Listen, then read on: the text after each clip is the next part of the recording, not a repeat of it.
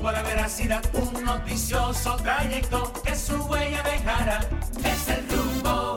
Muy buenos días, República Dominicana. Buenos días al mundo. Está al aire otra entrega de su espacio, El Rumbo de la Mañana. Y estamos aquí, como cada mañana, para llevar los principales comentarios, entrevistas y análisis de todo el acontecer político, económico y social. Hoy ya es jueves 15. Bueno, hermano, jueves 15 de febrero. Que pagar la nómina otra vez. Eh, ya hay que pagar. Ustedes no ven que uno, que uno habla aquí y hace una, todos los días, como todos los días que llegan la quincena, yo no entiendo cómo No, es. al salariado no, no se siente así. Ay, el, el asalariado, pero el que tiene que pagar nómina le llega rápido. no esa alcanza, quincena. Yo no entiendo. No, llega, no llegamos. Yo no entiendo qué difícil. Qué barbaridad. Uno un bypass, uno cobra y Miren, y se va. entonces, eh, nada, hoy es jueves 15, hay muchas cosas. Ayer, por ejemplo, se produjo el cierre, que lo vamos a ver ahora en unos minutos, Kelvin, te voy a pasar esas imágenes de el candidato alcalde y para mí, alcalde que va a ser reelecto de Santo Domingo Norte, el amigo Carlos Guzmán, hermano. Eso fue apoteósico lo que pasó en Villamella. ayer, hermano. Ahí había gente que eso parecía que era un cierre de un candidato presidencial. Eh, Entonces, para que la gente vea, porque la gente cree que uno viene a estos programas adivinados. Yo le dije, Carlos va a ganar. Más- no, más- que Betty. más- Más duro que el de Dios. Hermano, una vaina monstruosa. No, Usted no, verá brutal, eso. brutal. Usted verá eso. Yo le voy a mandar las imágenes. Mírelo ahí, mire Mira, la foto. arranca por ahí. Mire la foto. Pero en los videos que yo quiero que usted vea. Sí, sí. En los Arranca videos que yo ahí. quiero que usted vea. Yo te voy a mandar los videos ahora, Kelvin, para que, la, para que la gente vea. Porque que la gente cree como que uno viene a adivinar aquí, a hablar disparate. Y el que no coincide con lo que uno está planteando cree que por un interés particular que uno tiene, hermano. Las realidades son realidades. Usted, usted está haciendo pueblito. Carlos Guzmán, Carlos Guzmán ha construido un liderazgo en Santo Domingo Norte desde el punto comunitario. O sea, el origen de Carlos Guzmán era un comunitario. En los guaricanos, de eso que iba en los barrios. Mire, mire las imágenes. Mire las imágenes. Resolviendo problemitas sociales. Resolviendo vainas No, sociales, los callejones, no. vainas primero, junto a Cuidándole vecinos. agua. vaina, y desde ahí, entonces fue construyendo un liderazgo tan sólido que entonces le permitió, a través de un partido político, en ese caso del PLD, entonces ya capitalizar ese trabajo social que él había hecho por años. Y cuando tú tienes un liderazgo sólido, arraigado en las entrañas del pueblo, y eso se combina entonces con una estructura política, con una fortaleza, entonces eso es un liderazgo difícil de rebatir. Por eso fíjate que Carlos fue diputado muchos años y cuando decidió dar el salto al ser alcalde, lo logró. Y eh, yo no tengo dudas que el domingo Carlos va a ser el primer alcalde reelecto en Santo Domingo Norte. Ahí nunca un alcalde había repetido. Son los municipios más Con responsables. lo más complicado. No, No, nunca no, había es Si tú no responsable, que si tú no cumples te va. O sea, Eso eso es es- ser responsable. eso es poder A esos municipios le duele su municipio. Usted no cumplió, se va. Ahí nadie ha repetido. Y si tú preguntas, y también yo hago mucho que mido los comentarios cuando la- las publicaciones, óyeme, es un sentimiento en todo Santo Domingo Norte. La gente está conforme. Bueno, Claudia de aquí, y ella lo dice. Y a quien sea que tú le preguntes de Santo Domingo Norte, te va a decir que Carlos va a repetir porque está haciendo un trabajo. A pesar de que ese municipio de 20 años ha sido olvida, había sido olvidado y tenía muchas deudas acumuladas, Carlos ha ido resolviendo. Y, los números están no- ahí. Y no lo han podido comprar. Bueno, sí, porque se lo querían llevar. Exacto. Pero se mantuvo fiel, Miren, íntegro ahí. Entonces, nada, vamos a dar los buenos días a el señor Villanueva, la señora Caminero, Caminero. señorita. la señorita Caminero y al señor Abreu. buenos días, equipo, don Elvin, Israel. Eh, ¿Usted vino mejor hoy? No, Sí, yo estaba más bien. tranquilo. Yo Sí, bien. Víctor. Él nunca está. Buen día al equipo técnico, a Isidro y a Kelvin, y buen día a toda la gente que está ahí, que nos elige cada día para mantenerse informado. Buen día, Víctor Villanueva. Buenos días, buenos días a, la- a nuestra audiencia que sintoniza este espacio hasta las 10.30. Eh, en este compromiso tenemos cada uno, siendo ya hoy jueves 15. Yo creo que al mes de enero, si alguien lo ve por ahí, que aprenda. Eh, que el mes de enero aprenda Enero se cómo, fue cómo rápido. febrero nos mete 15 días en dos horas. Es que mes tan largo, qué letanía el mes de enero, caramba, Enero después de tanto gasto de diciembre, Dios mío, pero bueno, eh, recordar que el día de hoy es el límite a las 12 de la noche, acorde a la ley electoral, para todas las actividades proselitistas, para todos los eh, argumentos eh, o comentarios en función precisamente a incitar para votar sobre alguna u otra tendencia. Ya a esta altura, eh, la población que tiene decidido votar deberá tener ya sus eh, definiciones y suerte a la tómbola, señor Israel Abreu. Muy buenos días, compañeros, definitivamente profesionales de alta gama, como dirían en el barrio. Saludar a la amable audiencia que nos sintoniza a esta hora de la mañana, también una audiencia de alta gama, profesor, déjeme decirle, que nos sintoniza por la Hay su 98.5 grupela FM. también, por ejemplo, Ras de Villajuana. tenemos, tenemos, Zafa. Dios tenemos mío. hay de todo. Ahora, déjenme decir. A, la gente del Cibao por la 101.1 y dos cosas, profesor, antes de que usted me, me quite la palabra. No, no, no. La primera, profesor, la abstención, señor. Yo creo que debemos hacer y reflexionar. Si bien es cierto que es un derecho votar, yo creo que ese derecho, en ocasión de la irresponsabilidad civil y ciudadana de no ejercerlo, debería en alguna medida provocarse la obligatoriedad de la misma y hasta penalizar al que no vote. Porque lo grande del caso es que esos son los que acaban con todo el mundo. Mire, Y, y a Víctor, y a Víctor, ¿de qué, que vamos a hablar mañana aquí? espérese, que me va a ir la idea. se me va a ir la idea. Dele, dele.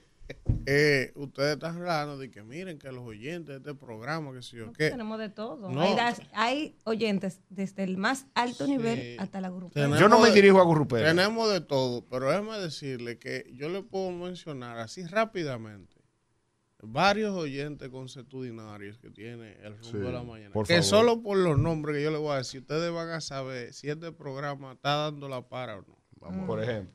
Por ejemplo, usted conoce un señor, un, un joven, un, un señor ya, un hombre, que se llama Rafa Rosario, El dueño del swing. de los hermanos Bomba Rosario. Pero ese es mi el vocalista. Profesor, le enfermo con este programa. Cuando yo me case, yo Señor, Eso ese tiene que tocar. enfermo con ese programa. señores, no, no lo ¿eh? encontramos en estos días y eso no ¿Cómo? encontramos. Nos ponemos yo, di que, di que, di que Rafa, di que, di Yo que, te sigo. di que loco con nosotros, di que, que él no haya donde ponernos. Digo, pero señor, ¿y qué es? Maestro, es al revés. Cuando nosotros al revés, Al revés. Es eso oiga. usted toca para irlo a ver de lejos. Pero mire, pero una Es al cosa. revés, maestro. Oiga, ¿quién más? Es un poste Ya estaba aquí en estos días con nosotros José Virgilio Peñasuazo. Claro, Eso ni decirlo. sí. También. Peñasuazo- Peñasoso tenía un concierto ayer. Muy bueno. Eh, pero buenísimo. Yo no fui. en el aire, yo estaba Ah, fuera del ve, a país. mí no me invitaron. Yo no lo Yo vi. lo vi por redes. Él lo dijo buenísimo. aquí en la Yo no entrevista y tantos invitados, él lo dijo. Celebrando sus y y 30 yo estaba años. esperando que usted Padre, eh, me pasó. extendiera la invitación al resto del equipo. Egoísta. Se le pasó, imagino. egoísta. Además, ¿Cómo yo era San Valentín? Por eso se le pasó, estaba embullado. Ah, Adelante, adelante. le- Oiga, otro que, amigo de este programa, oyente, fiel Peñasuazo caminando en el mirador todos los días, lo pone en los audífonos. Qué bien, que no lo ha qué dicho. bien, qué bien. El torito, ni decirlo. Dorito. Sí, El no, el torito es Torito, seguidor de este paso. todos ¿Usted sabe aquí. quién es fiel? Oye, nada más de las ramas que me he quedado. Sí. Dame los merengueros. llega la gurrupela también. ¿Usted sabe quién también es enfermo de este programa? Eddie Herrera, profesor. Ah, ¿Cómo? sí, Eddie, claro. Acuérdate que Eddie lo entrevistamos una vez. Enfermo, no- profesor, que sigue el programa. Oiga, merenguero, No más. me dio un ícono. Usted está Me yendo. ha quitado como Usted sabe, ahora vamos para la bachata. Usted sabe quién es enfermo con el rumbo a la Yo no mañana, llevo una mujer mía a una fiesta de 10 Herrera ni No, me ha quitado como siete novias de. Herrera. Yo lo quiero, lo aprecio. Él y es Yankee utilizan la misma crema. Él y Daddy Yankee utilizan el mismo skincare Hasta mi mamá la perdí con Eddie Herrera. Usted sabe quién también es enfermo con este programa. Yo, Vera, profesor. No me. El bachatero. Ah, el hombre de tu El vida. hombre de tu Esa bachata sí dio carpeta. Fran Reyes que recoja, que, que No, yo era Fran pegado Re- más cerca. Fran Reyes, Fran Reyes que se cuide, profesor. Sí, Eh, con el respeto que merece el maestro Fran Reyes, que es un artista extraordinario de nuestro país, pero que le baje algo. Sí. Fran Reyes se volvió loco, que hizo un featuring con Adonis, entonces dije que ningún bachatero pega más, digo que él, pero por favor, él es bueno. De Fran Reyes. Dice él. No, es el Profesor, pero hay, príncipe, él, el puede- príncipe él de la puede ser lo que él quiera. Él No, es bueno, no, él es no, bueno. no, Ahora, decir que él es el bachatero que más bachata pega, por hermano Anthony Santos por mucho. Sí, Raulín por mucho. eh, el Luis Valga Bueno, por pero que mucho. cada quien se dé su lado. Ah, pero no, pero no decir que él es el que más pega. Ahora él puso el tema y ya tú sabes lo que se ha desatado. Ahora anda todo el mundo. Vamos a hacer una encuesta. Él quería sonar. Lo han sazonado, Pero él- profesor. A mí Él me gusta más llover. Él, impu- él impuso Pero el modelo. verá, no, que impuso qué. El, el no estilo, impuso el nada. tipo fue Él es bueno. Hasta que se puso a inventar otro Profesor, día. de que Fran no, Reyes es una estrella. cosas. Es bueno, pero jamás, jamás, pero nunca puede que, que el bachatero como bachata pega en este país, pero ni loco. Hasta yo Calzarante, que se murió y ya no está grabando, pero como. Mire, usted no mencionó al Jeffrey. el Jeffrey Ah, también. el Jeffrey también El es Jeffrey seguidor de este espacio. Claro, el Jeffrey. Y es duro, y Oye, Y nada más en el ámbito de la música. Y entonces, si nos metemos al plano político No, empresarial, entonces ahí lo que generaríamos es celos. Si yo Sí. empiezo a mencionar a toda la gente que me dicen, es a ustedes que yo lo escucho. Hoy es jueves. Sí, sí, sí. Sí, pero hoy el cierre de campaña. ¿Y usted está Pero aquí? ya estos temas debíamos estarlos mañana. mañana, que no se puede hablar de política. Mañana vamos a hablar de Señor, y es eso. verdad que no mire, vamos a hablar de yo política. estoy esperando, no mañana, no, Hoy- porque hoy ya hoy el cierre. hoy Yo estoy esperando que llegue Alfredo haciendo tiempo, porque Alfredo y yo ayer coordinamos por primera vez por teléfono. Dije, Sí. mañana vamos a tratar estos temas. Planeamos una vaina, porque hablando de manera espontánea nos salieron unos temas. Digo, pero hasta en el aire que hay que hablar. Pero Mire, usted sabe que de, la, hoy- de la descripción viva y llana, que eso no lo hablan en ningún programa, de lo que pasa en un barrio el día de las elecciones. Ah, Sí, ¿Y cómo? No, es que, es que eso. no es política, bueno, pues está bien. que pasa en el barrio. Está Mire, bien. usted Vamos a dejarlo Hoy para no. mañana. Hoy- Ahora, hoy eso da un programa de cuatro horas. Hoy, cier- hoy, hoy son los cierres de campaña y me parece Exacto. que los dos principales partidos. Sí, el bueno, PRM anunció principal- una el- cadena. el- exacto, pero también, El PRM. también Rescate RD, hay dos cadenas. Ah, el Rescate Entonces, RD. para mí, eh, eso es como una pérdida de tiempo y dinero, porque ¿quién sigue eso? La gente ya no sigue eso. Bueno, eso nos combina a los medios de comunicación, perfecto. interior, Eso lo ven los mismos compañeros del partido. Eso es la gente que no, te- no, No, la gente que no política acuérdate no que, acuérdate, no. Daniela, que No, todo el mundo tiene Netflix. No, pero no, nada de eso. Precisamente. ¿Y tú crees que, que- No, dime? en los pueblos todavía la gente Un lo cierre ve. de campaña, dos gente hablando, tres gente hablando. créeme que ellos no lo hacen para botar dinero. No, dale aquí. Eso tiene, está eso es estudiado. Eso, Eso está medido. Ah, tiene un hace 20 impacto. que no, Daniela, es que la vida no es el millón y Piantini. Yo no vivo en, Piantini. el, el país, en los pueblos, todavía sigue. No, porque. A propósito mira, de votando yo- el dinero, ya le dieron el dinero a los partidos. yo, yo, yo creo. Dice, sí, sí, ya. Ah, ya. Ayer- eso está en No. la prensa hoy, sí, está en la prensa. Hay un ¿En titular. cuál prensa salió? Búsquelo en el lugar, usted no, me, usted no, No, mira lo que manda no, hay que leer esa noticia. No, eso, eso no. Eso, eh, eso, eso- a eso- menos que haya sido en la, en la, en la, madru- en la, en la Sí. noche de ayer. Cuando Eso- usted, eso es de- un clic. cuando usted ha depositado, Búscalo. nos vamos a dar cuenta. Y usted tiene el acceso a la cuenta. Cuando usted ha depositado en la cuenta. No, porque yo traigo hoy otra primicia con relación Ajá, a al eso. señor Primicia, vamos a no, buscarla. sí, no, y que le den el No, y me, crédito. voy, a- y me voy a dar mi like hoy. Mala, y se va a No, me voy a dar mi like de verdad, porque aquí son unos balsemequinos. Yo, yo descubro la vaina y damos la primicia aquí, y todos los medios se montan, y nadie Ni dice. en el boletín. Oye, hasta el país No, empezó no, a hablar de ese Antonio. tema después de eso. No, te voy a decir otra cosa. Hasta los partidos se montaron en la oigan, noticia. Hasta los oigan partidos. Oigan la noticia. Y mira los cuartos Oigan la noticia. No, el no, presidente de la Junta, Román Jaques, informó que justo ayer Ay. el gobierno comenzó a liberar la segunda parte Ah, Oh, pero- ah, de pero, los partidos pero esta la noticia debiera ser. Gracias rumbo de la mañana. No, no. Eh, los partidos de oposición debieran 2% decir. de comisión de Debieran gestión. dar mi comisión. Claro, al rumbo. Al rumbo de la mañana. No, yo, yo, yo de todas formas, si es verdad pero- que empezaron a dar los cuartos. Hay esa- una primicia. No hay otra primicia aquí que que, no te que inviten trajimos. vino y nada de no, eso, no, yo no necesito comida. es yo comida tengo en mi casa. Que me den mi comisión por la gestión de esos 2.500 millones que faltaban y que, el- A todos, y que los partidos de oposición digan gracias al rumbo de la mañana, que si no hacen esa presión no lo dan. El por ciento que ellos quieran. Coño, pero qué mequinos son. Bueno, José Dante viene para acá. Yo lo voy a decir en la cara ahorita. Digo, si usted le está cayendo algo de agua en estos días, de- den los méritos al rumbo. No Y, de y a- agua. y al amigo Fernando Fernández, tú sabes que caramba, nosotros, tú, tú, tú, tú lo desmentiste literalmente. aquí. Ahora, es un, es un precedente funesto lo que hace el gobierno con respecto a esos fondos. Ni siquiera a ellos en el gobierno anterior les- se le trató de esa manera. Eh, es algo que sorprende porque si usted profesa honestidad, cabalidad e- y sobre todo apegado a la ley, que nunca ha estado apegado a ninguna norma, yo creo que debió, eh, eh, esto debió de, o debe llevarlo a la reflexión al presidente de la República, porque eso no se hace. Y sobre todo en el contexto electoral donde usted tiene, la noticia cuál era, no hay cuarto para los partidos y yo tengo 1.800 millones en publicidad en la calle en dos meses. Coño, a razón de 900 millones de pesos por mes, a razón de 30 millones de pesos en publicidad diario en dos meses, y los partidos languideciendo, y venir después fluorescente, que yo voy a arrasar. Claro que vas a arrasar, porque tiene en el liderazgo local, aquí se gana con un voto y punto. Y de esa manera, con esa doblegación y exceso de recursos en la calle, porque usted dijo muchas veces que eso no podía, no. Usted empezó diciendo que jamás en su vida usted se iba a repostular. Que Víctor, vamos aunque ya. tuviera un 200% de Vamos, popularidad, vamos. y mire Sí, cómo pero va eso la lo, dice- cosa. eso lo dicen todos. Vamos No, no, con no, los no. titulares. Él lo juró No, y pero bendijo. no alegas lo eso, porque si- de si tú alegas eso- y Eso lo era. Si, si tú alegas lo eso, te van a sacar el video de Lionel diciendo qué? que ocho años es suficiente y Claro nunca más. sí. Y ya va por lo el cuarto, atrás del cuarto. Entonces no hablen de eso, profesor. Eso lo dice Miren, dice aquí, está bien, está bien. Dice aquí, algo. dice aquí. La silla, güey. Sí, Ah, dice, todo. Vamos con los titulares, vamos, miren, dice aquí que el PRM presentó ayer RD Avanza, que es su alianza con 22 partidos para enfrentar a la alianza Rescate RD. Ahí estuvo el señor Eduardo Estrella encabezando eso. Y por cierto, cuando enfocaron al amigo Zorrilla, me acordé del juramento.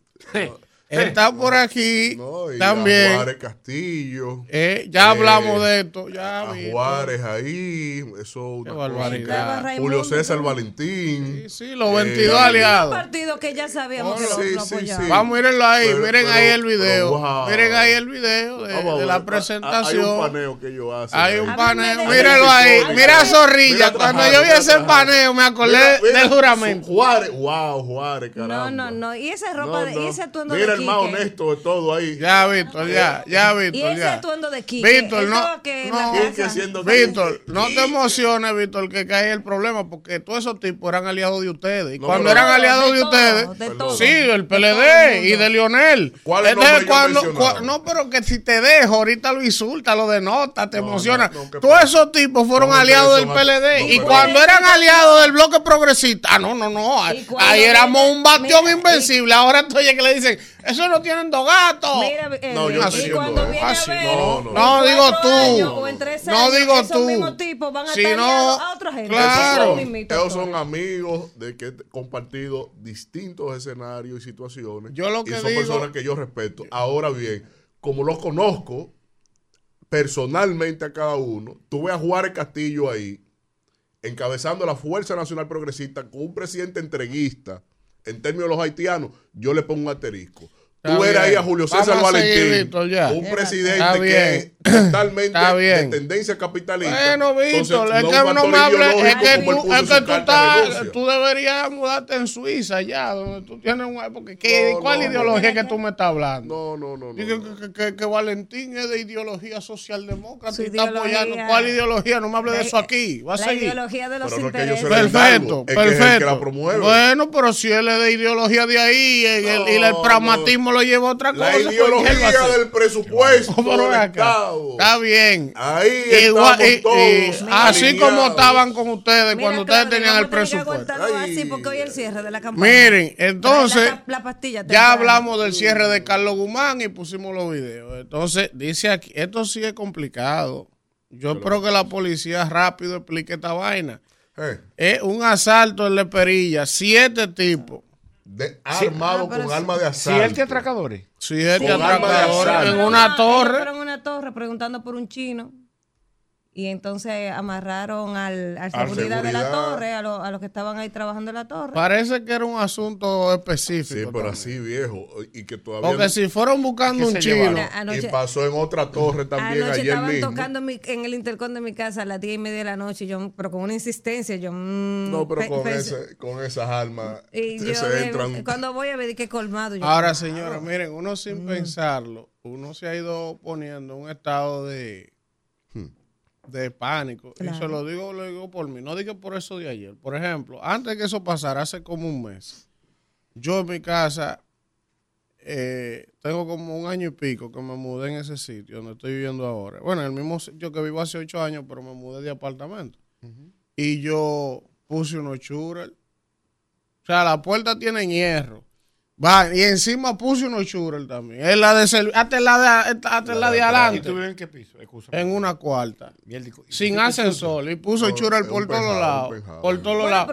Porque que yo lo que pienso, porque yo, oye, pero, meterse en una pero, cuarta. pero oye, porque yo lo, lo hice, porque yo pienso, por ejemplo, cuando yo salgo de viaje de trabajo, en mi casa solo mujeres que hay, dos Pero niños deje- mire, le doy un consejo. Deje de estar dando datos que la gente no necesita porque usted se está exponiendo más. Pero No, no, porque no. yo no estoy diciendo dónde Pero es. no, pero Lo no que estoy importa. explicando en el No contexto importa. del tema, que yo tuve que poner churro, el hierro, de todo, seguridad que usted uno- tiene sí, afuera de su casa, sabes, protege mira, a esas ah, da- mujeres. No, no hay seguridad. Doberman No, no, no, no, no, no, no, No, pero miren algo, eh, eh, eh, No, no, eso es no, parte, no. eso es parte, eso que explica Elvin, de los costos ocultos de los impuestos supersticios que paga el ciudadano para Exacto.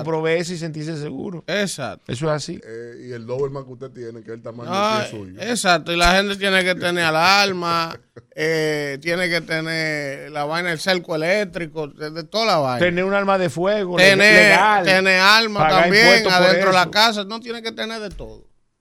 Eso es así. Y pagamos por- cerco eléctrico.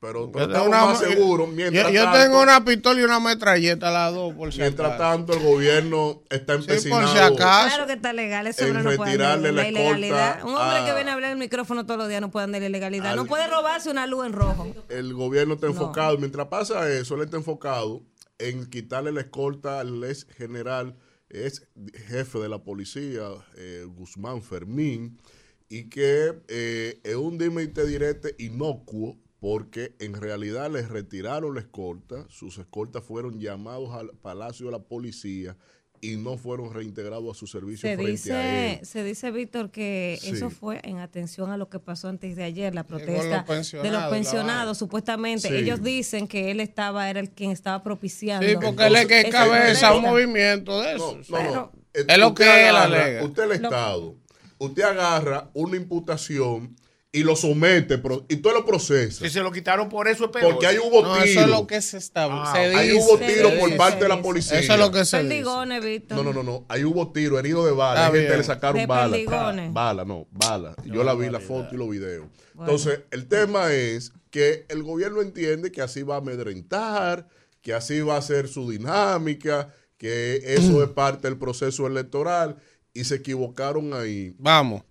Dice aquí, la Junta Central Electoral aprueba medidas de contingencia ante fallos de equipos de transmisión.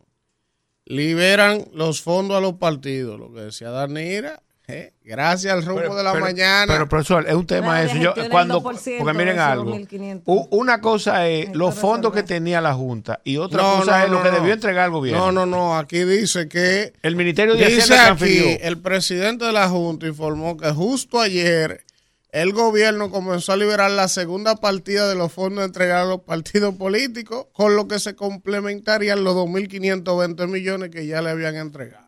Ok, los 5 mil, muy bien. O sea, ya... Los, los 5 mil 40 Déjame millones. calcular cuánto Pero qué bien. 2%. Tarde, pero llegaron. Profesor, pero y no hay forma de exigir, de reclamar una comisión. Está muy. Sí, está. Mira, Kelvin, tiene como que Deberíamos reclamar. Ah, Oye, ni Víctor sabe lo, lo que tú tienes ahí. ¿Eh? Ni Víctor sabe lo que tú tienes. No, yo lo voy a leer como quiera.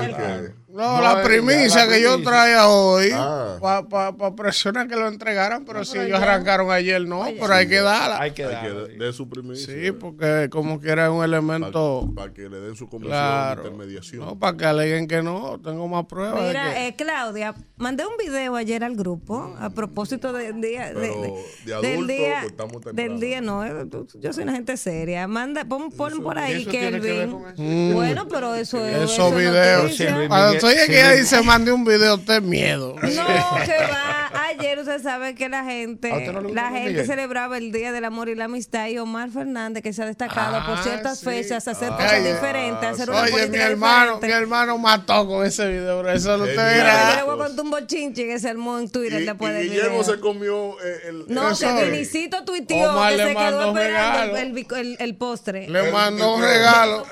Vinicito No, él sí. se lo mandó. No, pero no le llegó. Entonces mandó, Él le subió una. no, Vi- bueno. Vinicito subió una foto diciendo, me quedé esperando, como que quizás fue solo bulto de redes. No, pero después yo, vi que busca el tuit de Vinicito porque después le agradeció. Él agradeció. Ah, Sí, pues le porque le llegó. Sí, Pues, Para que él no le había llegado. hambre, Vinicito, lo estaba esperando. Omar.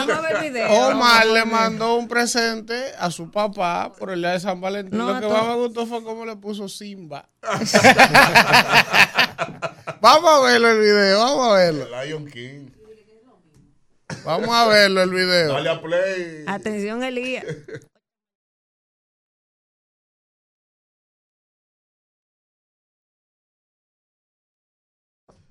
¿Cómo no va a tener audio, ponle Tiene audio. audio. Está saboteando la posición aquí. Está saboteando el Aquí la oposición colágeno. no tiene audio, no tiene acceso equitativo a la propaganda que nos tienen abarrotado.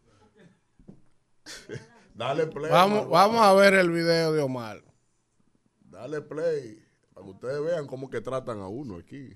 Eh, Este es atención, Eso Omar es Fernández. Elías que está saboteando el Vamos video. a ver el video sí, de vamos. Omar Vamos a ver el Fernández. video, Vamos a ver. saboteando Mira. estas cosas aquí. Tírenlo, tírenlo el video. a seis-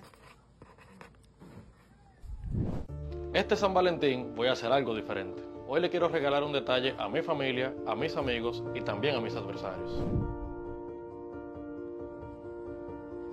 La política del pasado genera enemistades irreconciliables. Pero hoy creo que podemos convivir y debatir a pesar de nuestros diferentes puntos de vista. Oh, ¿y ese es para mí? Gracias, mi hijo. Feliz San Valentín, eso para usted. Oh, Feliz San Valentín, mi hermano. Presidente. Feliz San Valentín. Feliz día San Valentín. ¿Ya mañana? De mañana, pero. Porque en la política, así como en la vida, se trata de sumar, no de restar. Este Día del Amor y la Amistad es la oportunidad de abrazar causas comunes con ese compañero, ese hermano e incluso ese competidor en una contienda. Y espero que este regalo, mi cheesecake favorito, sea de su agrado y lo puedan compartir. Déjame escribirle que tengan cuidado, no vaya a hacer cosas que lo muevan mucho y se atropellen.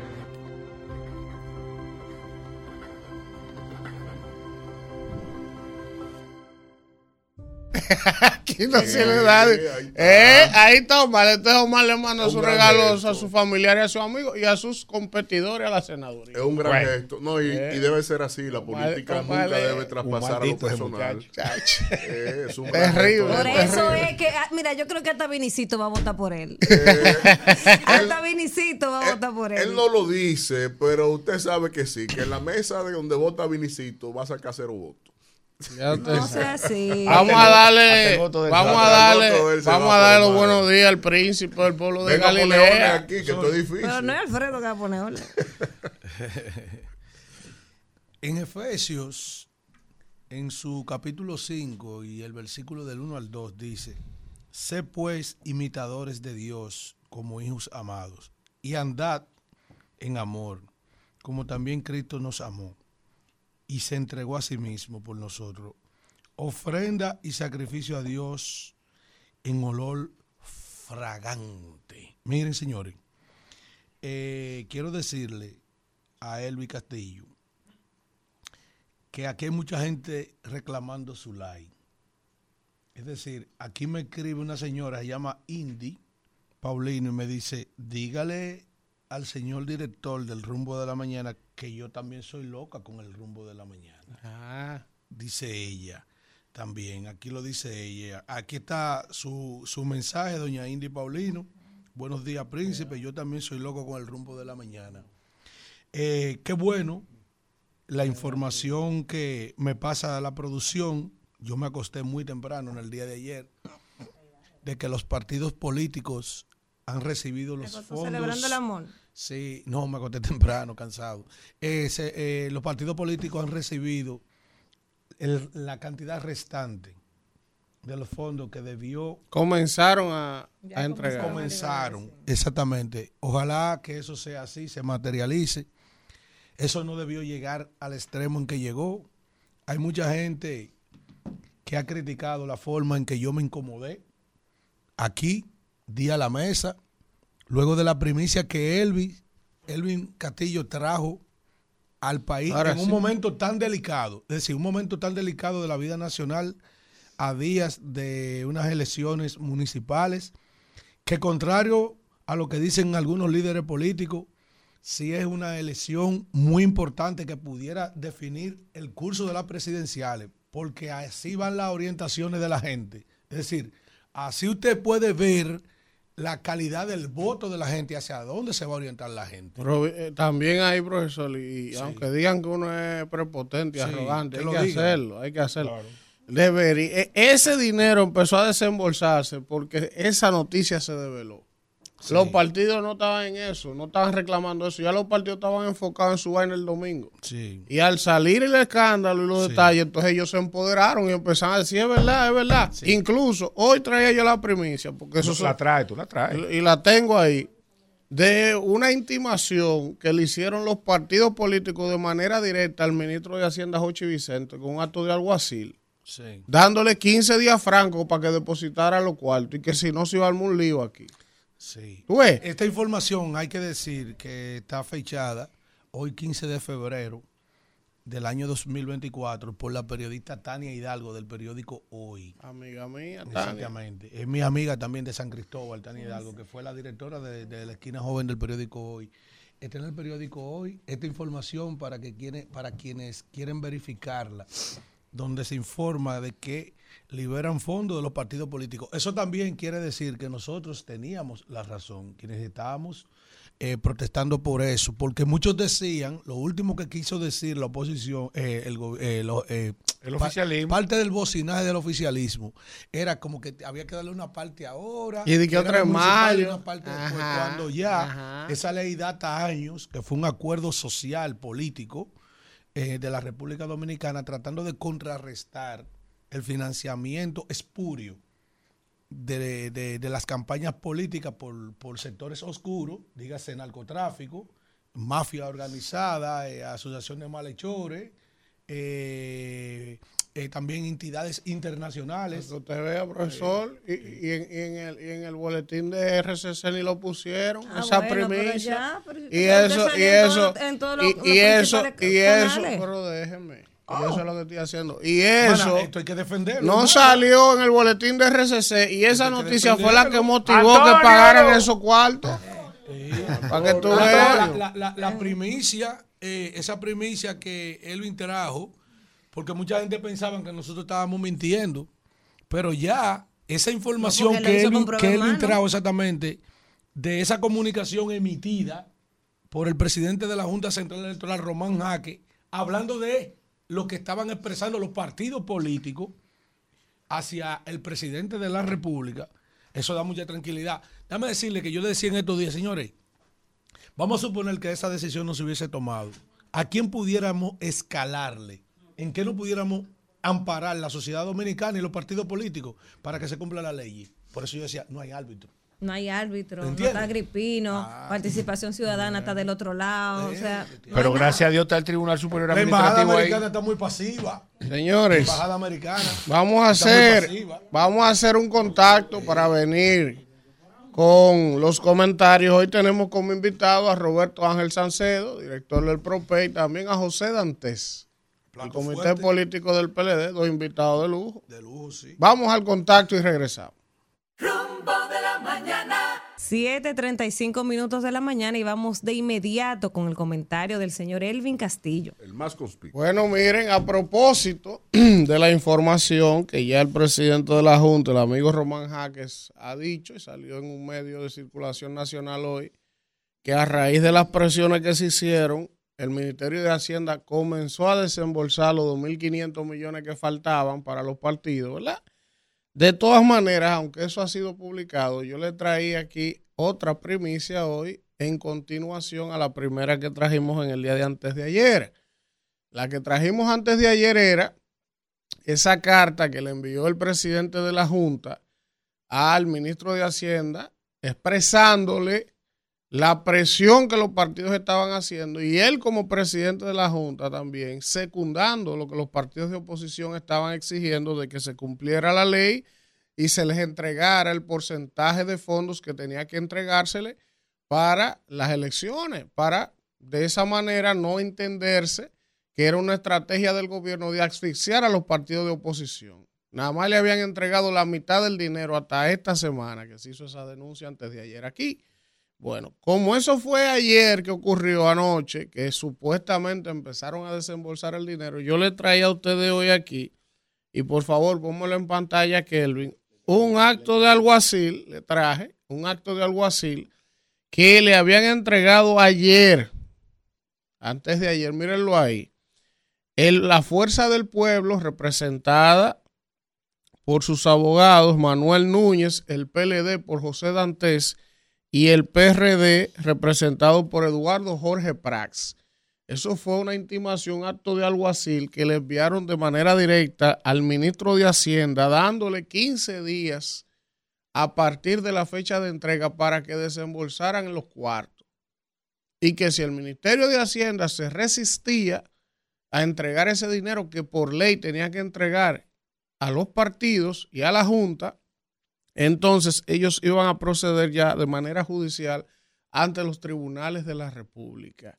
Evidentemente se ve, se ve y así ha terminado ocurriendo que Hacienda ha entregado esos fondos que debió entregar hace tiempo por ley, como se entregó en el 2020 y en el 2016 y siempre se había entregado a la Junta para que le entregara eso a los partidos para la campaña, evidentemente se ve que Hacienda ha entregado el dinero de manera coaccionada. Lo ha entregado por la presión mediática que se generó a raíz de nuestra denuncia y porque los partidos y la Junta han presionado en última instancia para que se cumpla la ley. Entonces, la pregunta sería, y lo que me gustaría entender, ¿qué razones habría tenido el Ministerio de Hacienda para resistirse a entregar esos 2.500 millones que por ley tenía que entregar y siempre se han entregado y se sabía que había que entregarlos? ¿Cuáles serían las razones para negarse a entregarlo cuando en caja disponible el gobierno tiene más de 218 mil millones de pesos listos, frescos ahí? ¿Tú ves? Entonces, y ojo, yo mismo he dicho, yo mismo he dicho en el pasado que yo soy partícipe de que a los partidos políticos le quiten el financiamiento público. Yo lo he dicho del dinero de los contribuyentes. Yo estoy de acuerdo con eso, que se lo quiten. Y porque como quiera, si la idea es que el Estado financie los partidos y el desempeño de los partidos, de que para que no entre dinero sucio de narcotráfico y de otros intereses a la política y como quiera entra, como quiera entra más que el que el Estado le da. Entonces, yo estoy de acuerdo con que a los partidos se les quite el financiamiento público. Ahora, si ya se aprobó y la ley se aprobó y está contemplado y siempre se ha entregado, ¿por qué ahora había una resistencia a retener ese dinero? Entonces, ah, qué bueno que el Ministerio de Hacienda ya finalmente, por las presiones, decidió soltar el dinero que le correspondía a los demás partidos. Quizá un poco tarde, porque ya las elecciones son el domingo y apenas fue ayer que se empezó a entregar ese dinero, pero qué bueno. Ahora, me gustaría escuchar una explicación del ministro de Hacienda, Jochi Vicente, del por qué ese dinero se retuvo. O sea, cuál fue la motivación, si era que no había, si era que había una crisis, si era por un tema de que ellos definieron una nueva metodología de entrega de una partida ahora y una partida después. Lo que él quiera, pero que dé una explicación, porque si no, lo que queda en el imaginario colectivo ¿eh? es que era una estrategia política del partido de gobierno para ahogar a los partidos de oposición y eso no puede quedar así. Eso es una cosa que atenta contra el sistema democrático y el sistema de partido, porque evidentemente, aún tú entregando lo que le tocaba a los partidos, que eran los 5 mil millones, ellos salen en desventaja contra el partido de gobierno. Porque los recursos del Estado son demasiados y diversos. De múltiples formas, los recursos del Estado se pueden expresar a favor de un partido en ejercicio del poder. Ahora, si encima de que como quiera el que tenga el ejercicio del poder tiene ventaja, tú le quitas la mitad de lo que le toca a la oposición, eso es una vaina devastadora. Eso es una vaina que la oposición no tiene manera de competir.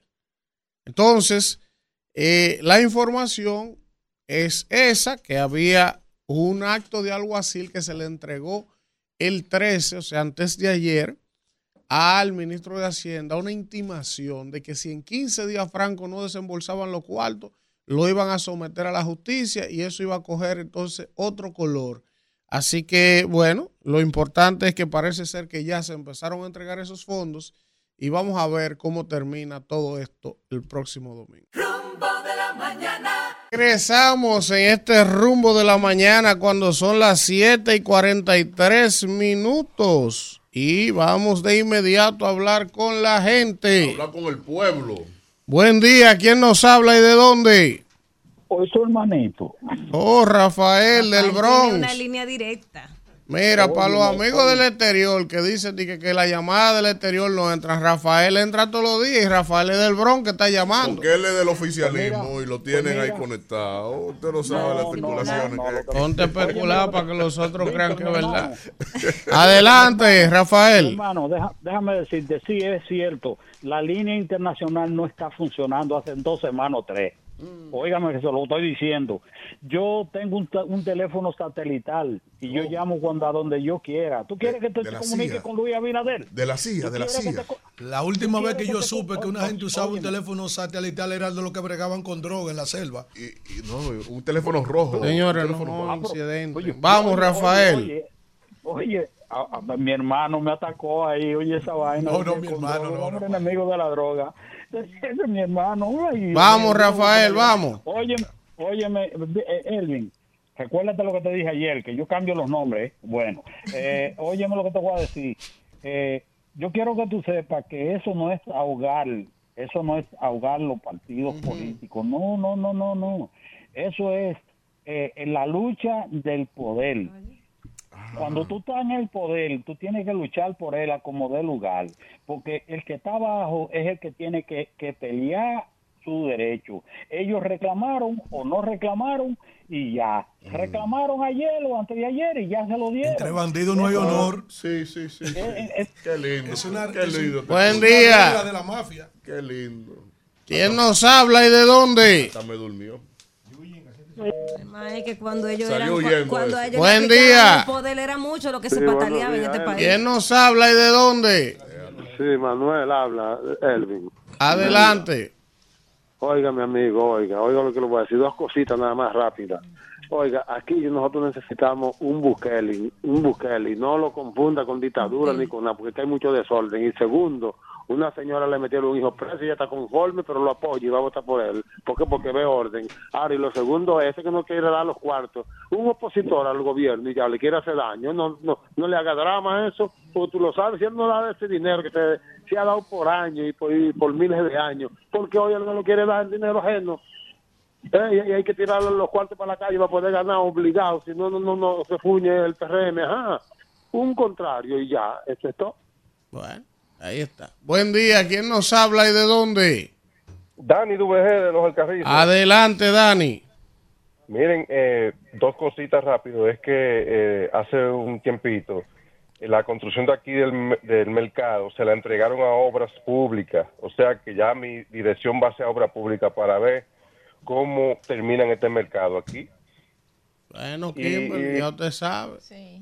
Y lo otro es que, mi hermano, mire, eh, esto se mantiene así. De, cuando tú tienes el poder, tú haces lo que tú quieras. Dani, Y dígame a ver. Una pregunta de los alcarrizos. ¿Cómo está el asunto ahí entre Junior, eh, entre el amigo Cristian y el amigo Yaco? ¿Qué es lo que está pasando hoy a dos días de las elecciones? ¿Qué se habla en la calle de los campo, A alcarrizos? sinceridad. Mira, hace unos días tú dijiste que, que Yaco eh, podía... eh, que yo Sí, Cristian lo apoyaba. iban a desangrar.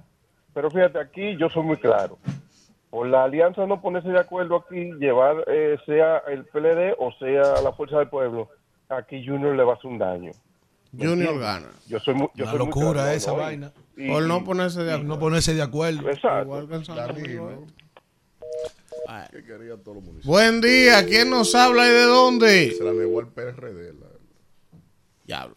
Sea, sabiendo que el PRD era que menos llevaba y que en menos lugares tenía for- tiene forma todo. de Tiene llegar. San Cristóbal, tiene Santiago, tiene el distrito, tiene Son- Santo son- Domingo. oye, que el viejito es complicado. tipo Buen día. Malo, Porque si Miguel nada más tiene Juanito, posibilidad en dos o tres sitios. Pero el. PRD, ¿El PRD con dale quién allá? vaina para que él mantenga sus 5%. ¿Al PRD con quién allá? Oh, y Cristian. Con Cristian. Buen día, ¿quién nos Lo habla y de dónde? gobierno, se lo Yo, cállense, por favor. Villamella. Villamella, te vi ayer en lo de Carlos. ¿Cómo se dio Yo- eso? Yo le atribuía el desorden a Elías, pero u- u- ustedes como que, que, que se han dañado después que Elías llegó ahí. O sea mujer- que te lo sigue atribuyendo. ¿eh? Tanto. Ya yo me arreglé. Vamos, Villamella. No, ustedes saben que yo, no- yo no, no soy gente de andar y que metí en caravana ni nada de eso, pero sí estoy consciente de que ese señor ha hecho un buen trabajo y que merece seguir. ahí. ¿Oíste, Betty?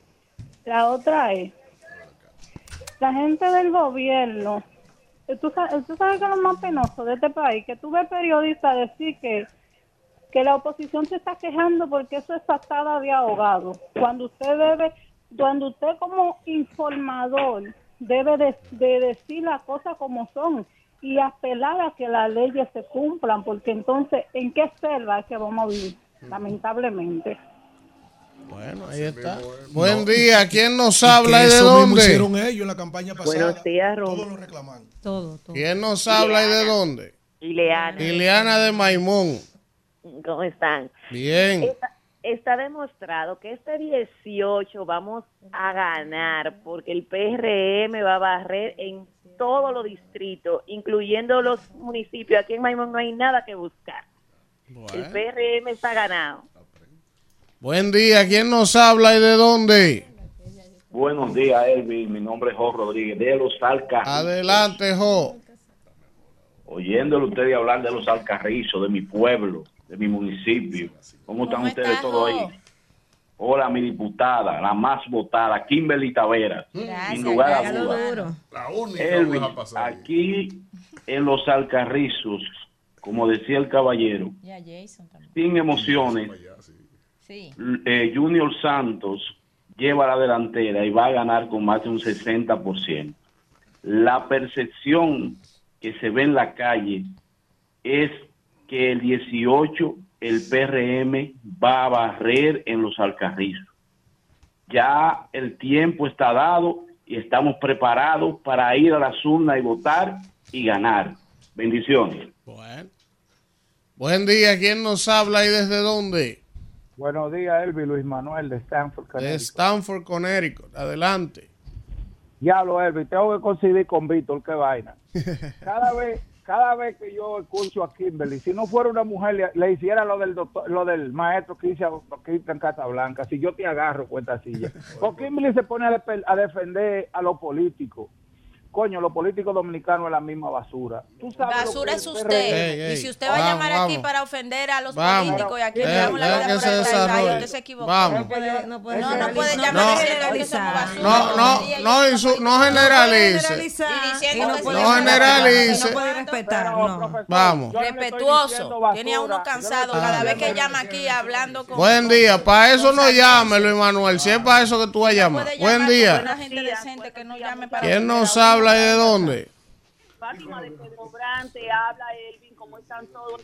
Bien. Hacer un llamado a todas las mujeres, a todas esas mujeres amas de casa que tenemos nuestros hijos, que necesitamos un futuro seguro para nuestros hijos en el futuro. Si un país que tiene un gobierno que se basa en educación, en salud y muchos puntos más. Tenemos que darnos cuenta que es el palé que tenemos que jugar para ganar. Y el PRM es el palé que va a ganar. el palé. Sí, claro que sí, porque hay que jugar a lo seguro. Y lo seguro es Luis Abinader en el poder. La oposición puede apostar a que no vamos a ganar. Pero este domingo, este domingo que viene, le vamos a hacer ver lo grande que somos y el poder que tenemos. Bueno. Buen día, ¿quién nos habla y de dónde? Natalie Méndez de Pedro Brand. Adelante.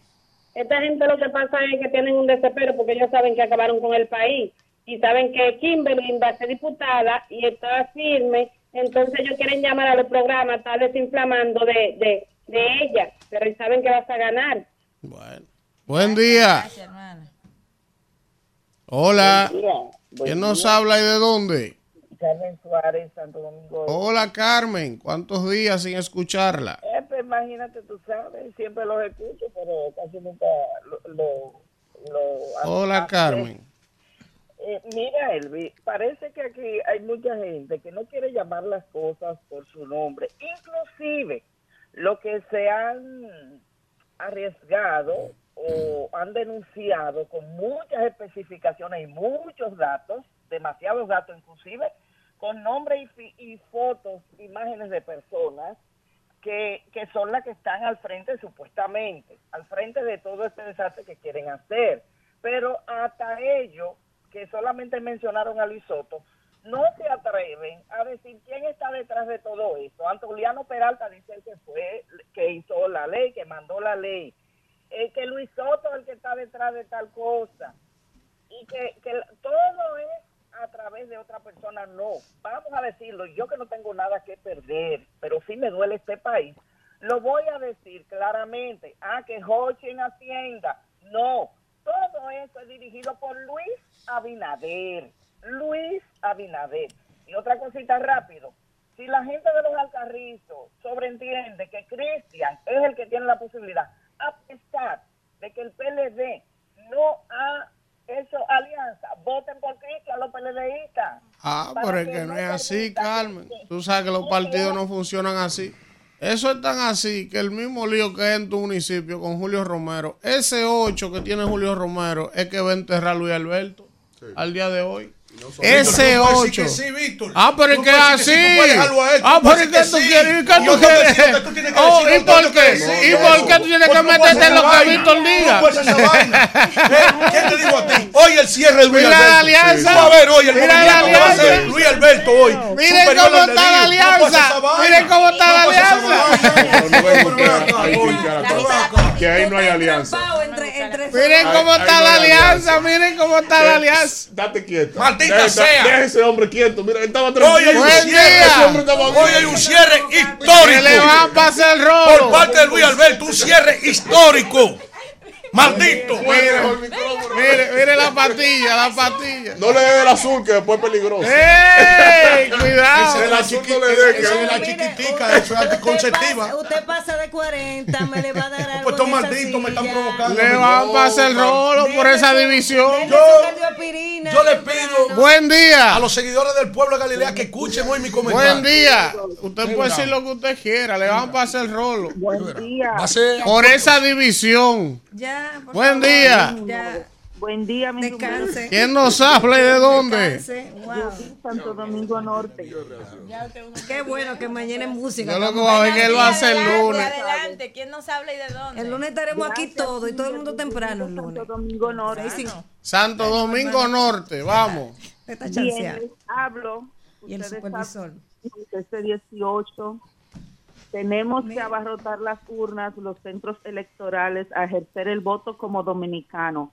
Pero aparte de eso, déjenme decirle, mis rumberos amados, vieron el presidente inaugurando extensiones de la UAS, así, así como Ay, lo hizo Santo Domingo millones. Norte Yo voy a hablar de eso hoy.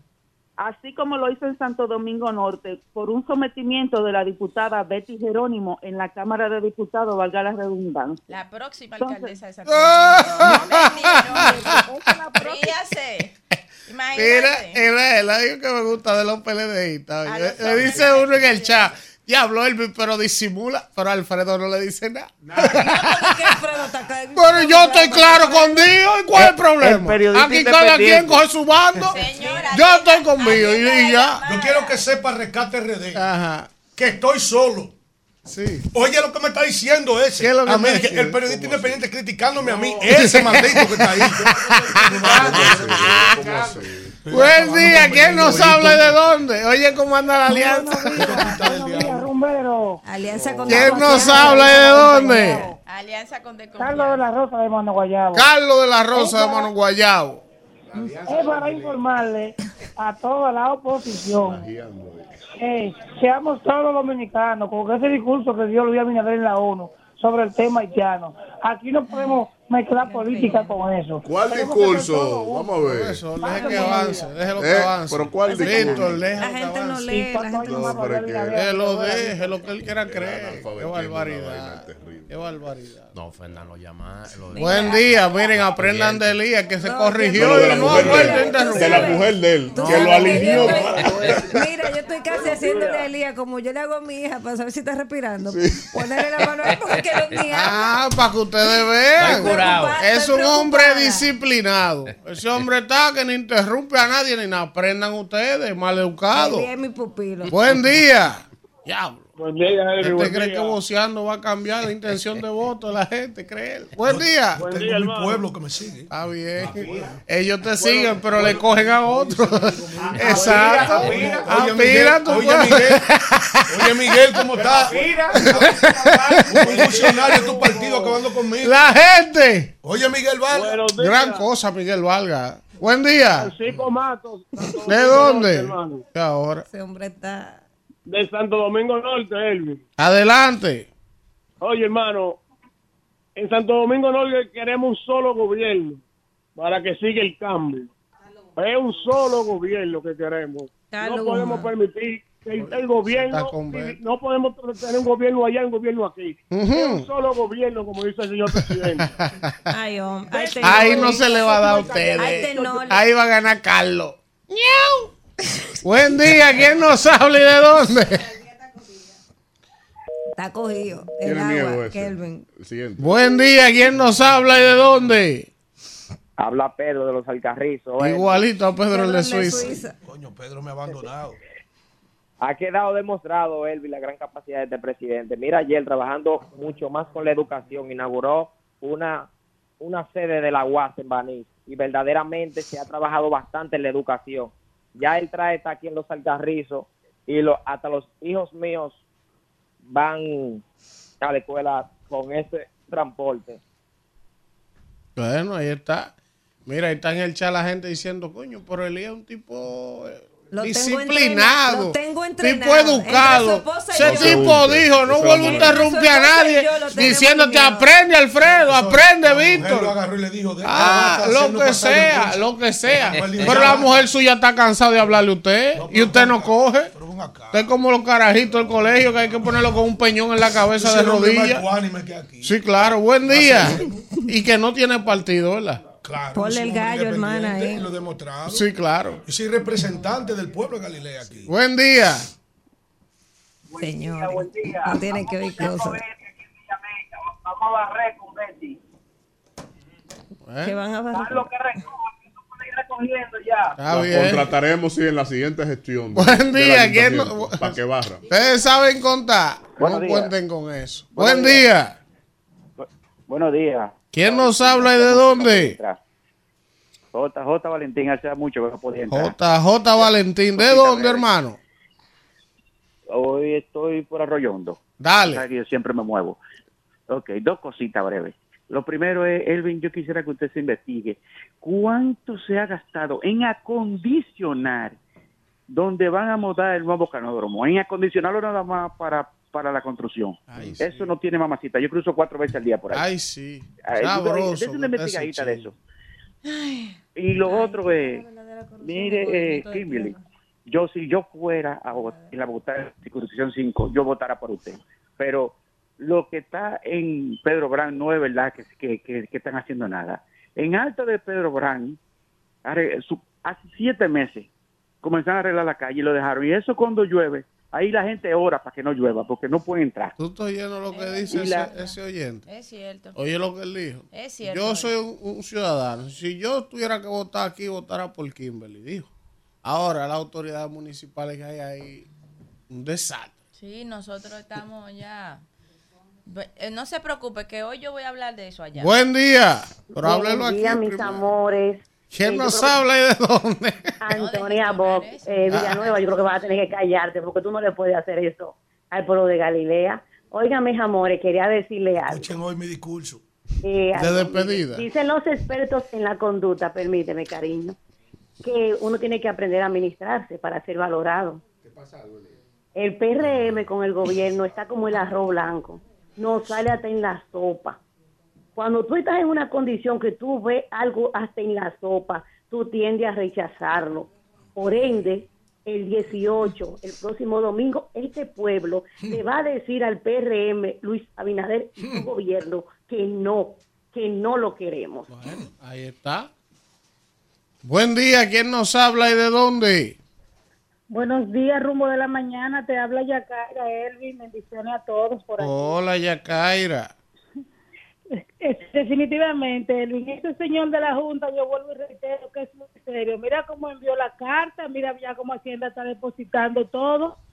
Y yo le exhorto a, todas las a todos los dominicanos que vayamos a votar que estas elecciones van a ser limpias. Bueno. Sí, pero eh, todo el que necesite una cobra, una deuda, que me la mande al rumbo. Para que le pague. Ahora la gente, mira, la gente critica mucho a los periodistas, no dicen bocina y no sé qué, pero mira la importancia del del cuarto trabajo, claro. Del Mi- mira cómo Elvin trajo ese tema y mira cómo se resolvió. Entonces la gente vive atacando que si los periodistas, que si son bocinas, que si cogen cuarto, pero tienen una importancia fundamental en la sociedad. O sea, así. Miren, está por aquí en el chat de YouTube Pedro Vizcaíno desde Suiza. Ese Pedro. Dice Pedro, estoy como un cañón. Pero ve acá, y el albañil de Canadá. Bueno, Pues el albañil se desapareció. es que tú ti- la ¿Y dónde estará el albañil? Miren, está por aquí. número. Le voy a tirar. Está Félix Medina. Está José Mata. Wilson Peguero nos saluda. Desde Santo Domingo Este. Doña Natividad de la Cruz. Bendición, mami. bendición. Dice Natividad defendiendo a su hijo. Profesor, Dice, dice- pero Víctor está callado. Dice, Ahora. Profesor, oiga esto. Dice, dice Vianney no Marcelino. Vianney Marcelino me escribe y me dice, hermano, tu independencia se detiene en la puerta de Luis Alberto. ahí, ahí se detiene. No, hay una competencia. Eh, sí, claro. Estamos fomentando la sí, competencia. Sí, Vianney. sí, sí. Está por aquí Olivo Guzmán, también está Judith Blanco, también nos saluda José Mata, Wanda, Rodolfo Pérez, está por aquí también eh, Félix Medina de Santo Domingo Este, Joandy Mota, está también por aquí Cornelio Rodríguez desde Filadelfia, Raiza Aquino desde Suiza, como todos los días, Gary Brito desde Andorra. Está por aquí Natalia Ledesma, Daniel Alcántara, Alex Aimé de Michigan, Gregorio Hernández, también a Maurice Mora, Jaime Luciano desde Washington. Nos saluda y reporta sintonía también. Jenny Miguel de Jesús Morales, el Gallo Transporte, Toño Morales, Manuel Abreu. Está por aquí Julián Florián, también nuestro hermano Alfredito Zapata, que está perdido. ¿Dónde que está? Está por aquí Estefanía Méndez, Jorge Moreno desde New Jersey, Jerónimo Fría desde Nueva York. Está por aquí, dice Jerónimo Fría que la diáspora se quedó esperando a Luis Abinader en Nueva York. Está por aquí Natán Martínez, el oficial de Eduarda. También está José Manuel Patricio, desde la ciudad Juan Bosch. Por aquí también nos saluda eh, Fulton Félix, DJ Sandy, a Mauri Vizcaíno. Gracias a todos por Sol, estar en sintonía vaya, con el rumbo. Salude la presencia de Sí, vamos a dar los buenos Sí, días. el- Elías Quiero ha hablado decir tan Al señor Elías. DJ Mi Sandy, hermana- mi hermana la- DJ Sandy nos escribe desde Frankfurt, Alemania. Buenos días a Kimberly y a Elías Baez. Muy buenos días a todos los padres que ya llevaron a sus hijos al colegio y que ahora van caminos a sus trabajos. a los choferes que también van a transportar a cada uno de los ciudadanos y que están en sintonía con nosotros. Y oigan esto, los motoconchistas, que hice una reunión con ellos, me hicieron también mis reclamos, que yo nada Ellos más también saludo a los choferes y que ellos tienen sus auriculares verdad, y que ellos lo, lo escuchan el programa, que también nosotros eh, los saludemos y aboguemos por su derecho, que así lo haremos Elías, tú y yo. Almanza, el jefe de los tú como motoristas, asesor. se nos tiró del barco. Supervisor, supervisor. Aprobado, aprobado. Maldito Almanza, que es el Entonces, jefe de los motoristas. saludos Bendito, señores, bendito, ya bendito. estamos a tres días de las elecciones, porque el día de hoy no se cuenta. Estamos a tres días de las elecciones, todos ansiosos. Esta cabina está aquí. Pero con mañana- Mucha energía, con mucho ánimo, sobre todo de la oposición, porque Elías y yo. Están eh, confiados, tranquilos. Venimos aquí cansados todos los días de hacer nuestras campañas y estamos sumamente tranquilos y relajados. La oposición, encabezada por Alfredo de la Cruz. No, yo soy un periodista independiente. ¿Cuántas veces tú has saludado en tu partido antes de que cante el gallo? Oh, Pedro, me negarás tres veces antes de que cante el gallo. Vamos a cambiarle el nombre y a ponerle Pedro. Y nada, eh, eh, Israel, que es candidato también, está tranquilo. Está muy eh, tranquilo. porque ya él sabe lo que ¿Qué le sabe? ¿Qué sabe? Él sabe cuáles serán Se los resultados. Sí. No, los resultados serán avasallantes. Sí, él es Eh, candidato, el- Israel candidato. El PRM está siento. haciendo su trabajo, el gobierno ha hecho su trabajo, se impuso a muchas estrategias en respuesta que se le ha puesto en el escenario en los últimos meses, pero gana- eh, arrasarán perdiendo. Porque Buen, eh, buen día a, a el Elías Baez. el voto Vamos a darle los buenos Bueno, días, estamos saludando a los que llegaron. día. Buen Bueno, buen día, gracias. Estamos despiertos y en pie. Eh, llegué un poco tarde, escúchame, fue que me hackearon el vehículo. ¿Cómo Bueno, el, hackeo está, ¿Cómo el eh, sí, hackearon? lo hackearon. no, ¿Pero así? no, Eso pero le entonces hicieron a, está de moda el hackeo. diputada de Pero ¿cómo así que el Santiago. vehículo Quiero decirles que la oposición acaba de rendirse. Oye. Lionel Fernández dijo que, que ya, que no es a ganar, que lo importante es participar. ¿Eh? Después que estamos hablando Sí. del hackeo, ahora dijo, sí, aquí está. No, no, no. Dijo, no, lo importante es participar, no hay que ganar. Ese es un no, líder eso no- maduro. él no dijo Ya estoy eso. chavalanda. Esa palabra sí, así, Así mismito, textualmente. aquí así no. Búsquela y póngala que No, a usted le hackearon el- el celular también. Bueno, venga. Y usted está hackeando las expresiones que él dijo, porque la conclusión de su planteamiento es textualmente, Sí. es, es importante pero no determinante. Eso, Leonel eso Fernández sobre resultados en elecciones municipales. Importa, pero no es determinante. Lo importante es participar, no ¿Usted qué ganar. No ganar. ¿Y qué dijo Leonel? Lo- eso es Leonel lo está que diciendo, que, vaya. él no le interesa ganar porque él sabe que está perdido. Lo importante es participar. Se quedó solo. Antes que se Está vaya. cogido. Está como el chavo. ¿Y cómo dijo?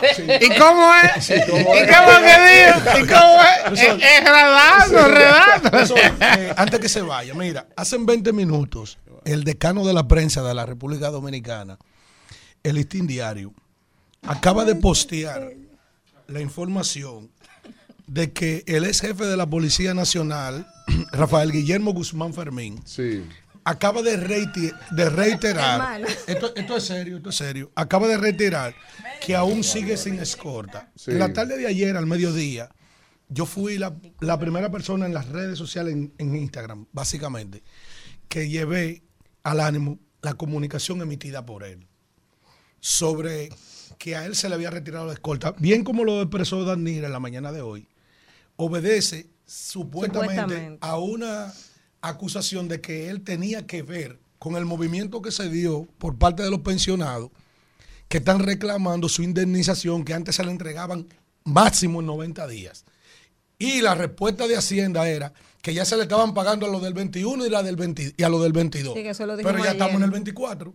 Es decir, que la gente del 23 completo. sabes qué? Y la gente, de, la gente ahora que van en Hay pensionados que no hace dos años que pensionaron, que son básicamente los que están protestando. Claro, pero que hace antes era años. 90 días que se lo entregaban, como máximo. Pero, pero ¿en qué año? Alfredo? Hace dos años. Y que la otra anomalía es 90 que, días. que están pensionando a oficiales que ¿Qué? no le corresponden. Bueno, en términos lo de que yo quiero decir lo siguiente. sacando a los jóvenes. Pero eso siempre se ha hecho. Yo ¿eh? quiero decir lo siguiente. Eso siempre se ha hecho. Yo quiero Sí. Decirle a las autoridades que no hay que traerlos a su legalidad. porque las leyes están ahí. Correcto. Y a esa persona le corresponde, como es jefe de la Policía Nacional, Una persona que afectó intereses. exactamente una tema del escolta ampliada, Claro. ampliada, ¿entiendes? Entonces, yo pienso al jefe de la policía que negó esa situación, No hay que. Guzmán Peralta, de parte de Guzmán Fermín. Oye esto, al jefe de la policía.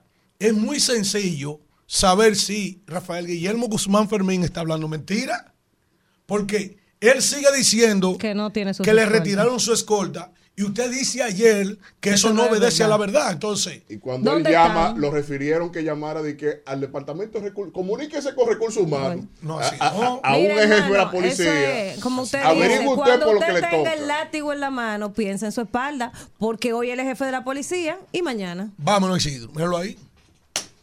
Rumbo de la mañana.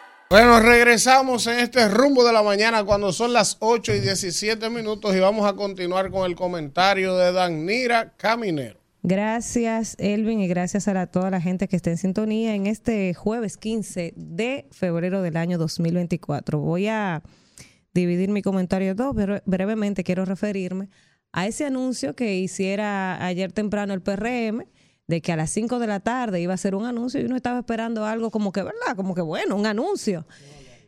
Dígame, salga a beber café, vaya, vaya. El caso es, eh, Víctor, recójase, por favor, dice Kelvin, eche para allá, mire. Gracias. El caso es que uno estaba esperando un anuncio, realmente algo de peso y de importancia, sobre todo porque faltaban tres días, faltan tres días para las elecciones municipales, pero cuando uno ve eh, por las redes, básicamente, este, este video donde se ven los 22 partidos aliados, uno dice, pero ya eso lo sabíamos. Hace tiempo que eh, la- el oficialismo ha anunciado cuáles son sus aliados y han hecho actos. Todos los domingos hacen un acto, el partido tal está eh, proclamando a Abinader como su candidato. O sea, yo no vi lo novedoso. Ah, bueno, sí, lo novedoso es el nombre. RD Avanza. RD Avanza que eh, viene a enfrentar a Rescate RD. Eso fue lo único novedoso, que le pusieron un nombre a esa alianza de esos 22 partidos. Pero que sepa eh, el oficialismo, el PRM y Luis Abinader, que quien encabeza el RD Avanza, que esos 22 actores que estaban ahí hoy están con él, ayer estuvieron con otros y mañana estarán con otros. O sea, esos no son suyos, esos son suyos ahora. Mire, por amor al presupuesto y para muestra un botón, Zorrilla se lo dijo a usted, lo hizo jurar de que usted lo iba a meter en el presupuesto. Entonces, esos 22 partidos que ayer eh, grabaron ese video muy chulito y no sé qué, son momentáneamente, pero ellos están ahí por amor al presupuesto general del Estado. Y hoy están en RD Avanza, pero en dos años es posible que esos mismos 22 que hace cuatro años estaban apoyando al PLD, estén apoyando a otro actor político. Así que no se fíen, y sobre todo porque los veo mucho eh, confiando en Guillermo Moreno, su candidato a la senaduría, y sepa, presidente, y sepa el PRM, que Guillermo Moreno es de Guillermo Moreno. Guillermo Moreno, de ganar, que no lo creo, nadie, nadie cree que, que esa posibilidad exista, de ganar, no va a, ser de ustedes, va a ser de Guillermo Moreno porque está evidenciado. Y ahí mismo quiero acotar algo. eh, con un un eslogan que han adoptado en la campaña de un solo gobierno. Yo no sé por qué ellos han querido eh, afianzarse a ese eslogan de un solo gobierno, porque aquí lo que tenemos es que promover la separación de poderes. O sea, no puede ser que querramos, claro, el oficialismo va a aspirar a tenerlo todo, pero como país necesitamos el contrapeso. No es verdad que podemos darle todo el poder a un solo partido. No, o sea, lo digo como ciudadana, a política, o sea, no. Aquí tiene que haber contrapeso para fortalecer la democracia. Eso de un solo gobierno, eh, a nivel de, de- de municipal, a nivel de los legisladores, no. Aquí tiene que haber contrapeso. El poder no puede irse de un solo lado por el bien de la democracia y de nuestro país. Eso quería decir por un lado. Por otro lado, quiero referirme eh, a un tema que ya nadie habla y que nos conmocionó a todos como país. Y fue la, la tragedia de San Cristóbal, que cumplió seis meses en el día de ayer. Ayer se hizo una rueda de prensa donde los familiares de los afectados de esta explosión, eh, donde fallecieron 42 personas, una tragedia como nunca antes vista, 42 personas murieron a raíz de esa explosión, y ellos ayer anunciaban eh, hay eh, unos representantes legales de 17 afectados de esta explosión. Ellos anunciaron que van a demandar van a demandar a través por, por esta tragedia del 14 de agosto del año 2023, eh, pues van a demandar eh, por daños y perjuicios patrimonial y civil contra el Estado de la República Dominicana, el Ayuntamiento Municipal y su alcalde José Montaz, el Ministerio de Obras Públicas y Comunicaciones, a su ministro de Línea Extensión y la empresa Consorcio Rilco y Asociados. Esto fue eh, según lo- los datos que se expresaron ayer en esta información y ellos dicen que el sometimiento de demanda fue depositado eh, a través del Tribunal Superior Administrativo en cumplimiento del artículo 148 de la Constitución de la República Dominicana que establece que es el Estado el responsable de todos los daños que afecten a los ciudadanos en circunstancias como la ocurrida el pasado 14 de agosto en San Cristóbal. Miren, uno celebra esto aunque eso no le va a devolver a esas 42 familias eh, sus familiares. Pero aquí tiene que sentarse un precedente y sobre todo porque seis meses después a esa familia no se le ha dado una respuesta de qué fue lo que pasó ahí. Aquí se le conoció medida de coerción a una persona, se hizo un aparataje con eso, pero seis meses después este país de manera concreta no tiene ni la mínima idea de qué fue lo que pasó ahí en San Cristóbal. Y uno sigue esperando. Y lamentablemente en este país, y no solo en este país, en los países de la región, eh, la noticia de la tarde tumba la noticia de la mañana. Y en un día, una noticia se hace viral y al día siguiente ya pasa desapercibida. Y seis meses después, aquí nadie habla de lo que está pasando en San Cristóbal. Y yo creo que más que indemnizar a estas familias, que eso es lo que se está buscando con esta demanda, una, eh, una in- indemnización económica, yo creo que ellos necesitan, por respeto, una respuesta del Estado dominicano. Se le dio un bono, unas ayudas, 50 mil pesos, 20 mil pesos. Bien, qué bien, porque eso ayuda a resolver las situaciones del hogar del día a día, porque muchos de esos muertos eran los padres de familia, los que los proveedores, los que llevaban el sustento. Y qué bueno que, el gobierno eh, dio la cara y apoyó el sustento económico de esas familias, pero más que eso, por respeto a ese dolor, a ese duelo, vamos a dar respuesta a este país que está esperando qué fue lo que pasó. O sea, hay muchas, todavía hay muchísimas dudas de lo que pasó ese 14 de agosto en San Cristóbal. Entonces, ojalá que aquí se nos dé una respuesta para que haya una consecuencia, régimen de consecuencia que yo siempre lo he dicho, para que no se vuelva a repetir otra tragedia. Porque ahorita pasa otra explosión y como esta no tuvo consecuencia, la próxima tampoco va a tener consecuencias. Así que más allá de que indemnicen a esta familia, démosle una respuesta a este país de qué fue lo que explotó en San Cristóbal ese fatídico 14 de agosto. Adelante, Isidro. Rumbo de la mañana. Regresamos en este rumbo de la mañana, mira Alfredo. Cuando son las 8 y 26 minutos. ¿Eh? Sí, Waldi Tavera. No, noche está disparando. Fijo en este programa. Y viene el lunes aquí. Vamos el que más sabe de municipalidad Waldi- en este dice país. Waldi que- A evaluar los resultados del Profesor, domingo. Waldi Tavera. profesor, di- de- dice- Decía Waldi ayer que iban a haber sorpresa, profesor. Sí. Decía Waldi ayer, ahí en ese grupo. Que no es como usted lo piensa. Lionel se está acaba de diciendo.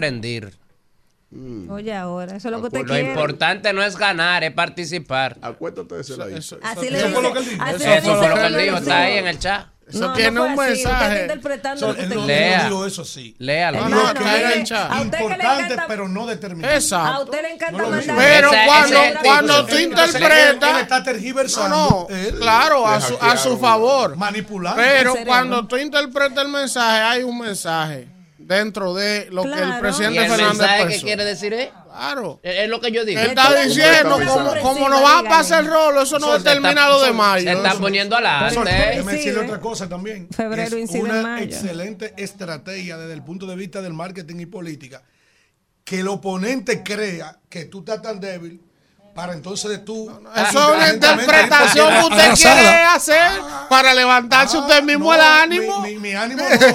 Permíteme reírme. Es el pueblo de Galilea. Vamos con el comentario de Víctor Villanueva. Se a expresar. Eso es lo que usted Bueno, quiere. Si se siente contento. Buen día. Si está no- Usted ha dicho eso tres veces O esta se semana. siente frustrado. He dicho esta Bueno, semana eso tres veces. Tranquilo. Estamos previos al proceso electoral y cumpliendo con el mandato de la ley electoral eh, no podemos el día de mañana hacer ningún tipo de planteamientos de cara a lo que pasará el día, eh, el próximo 18 de febrero.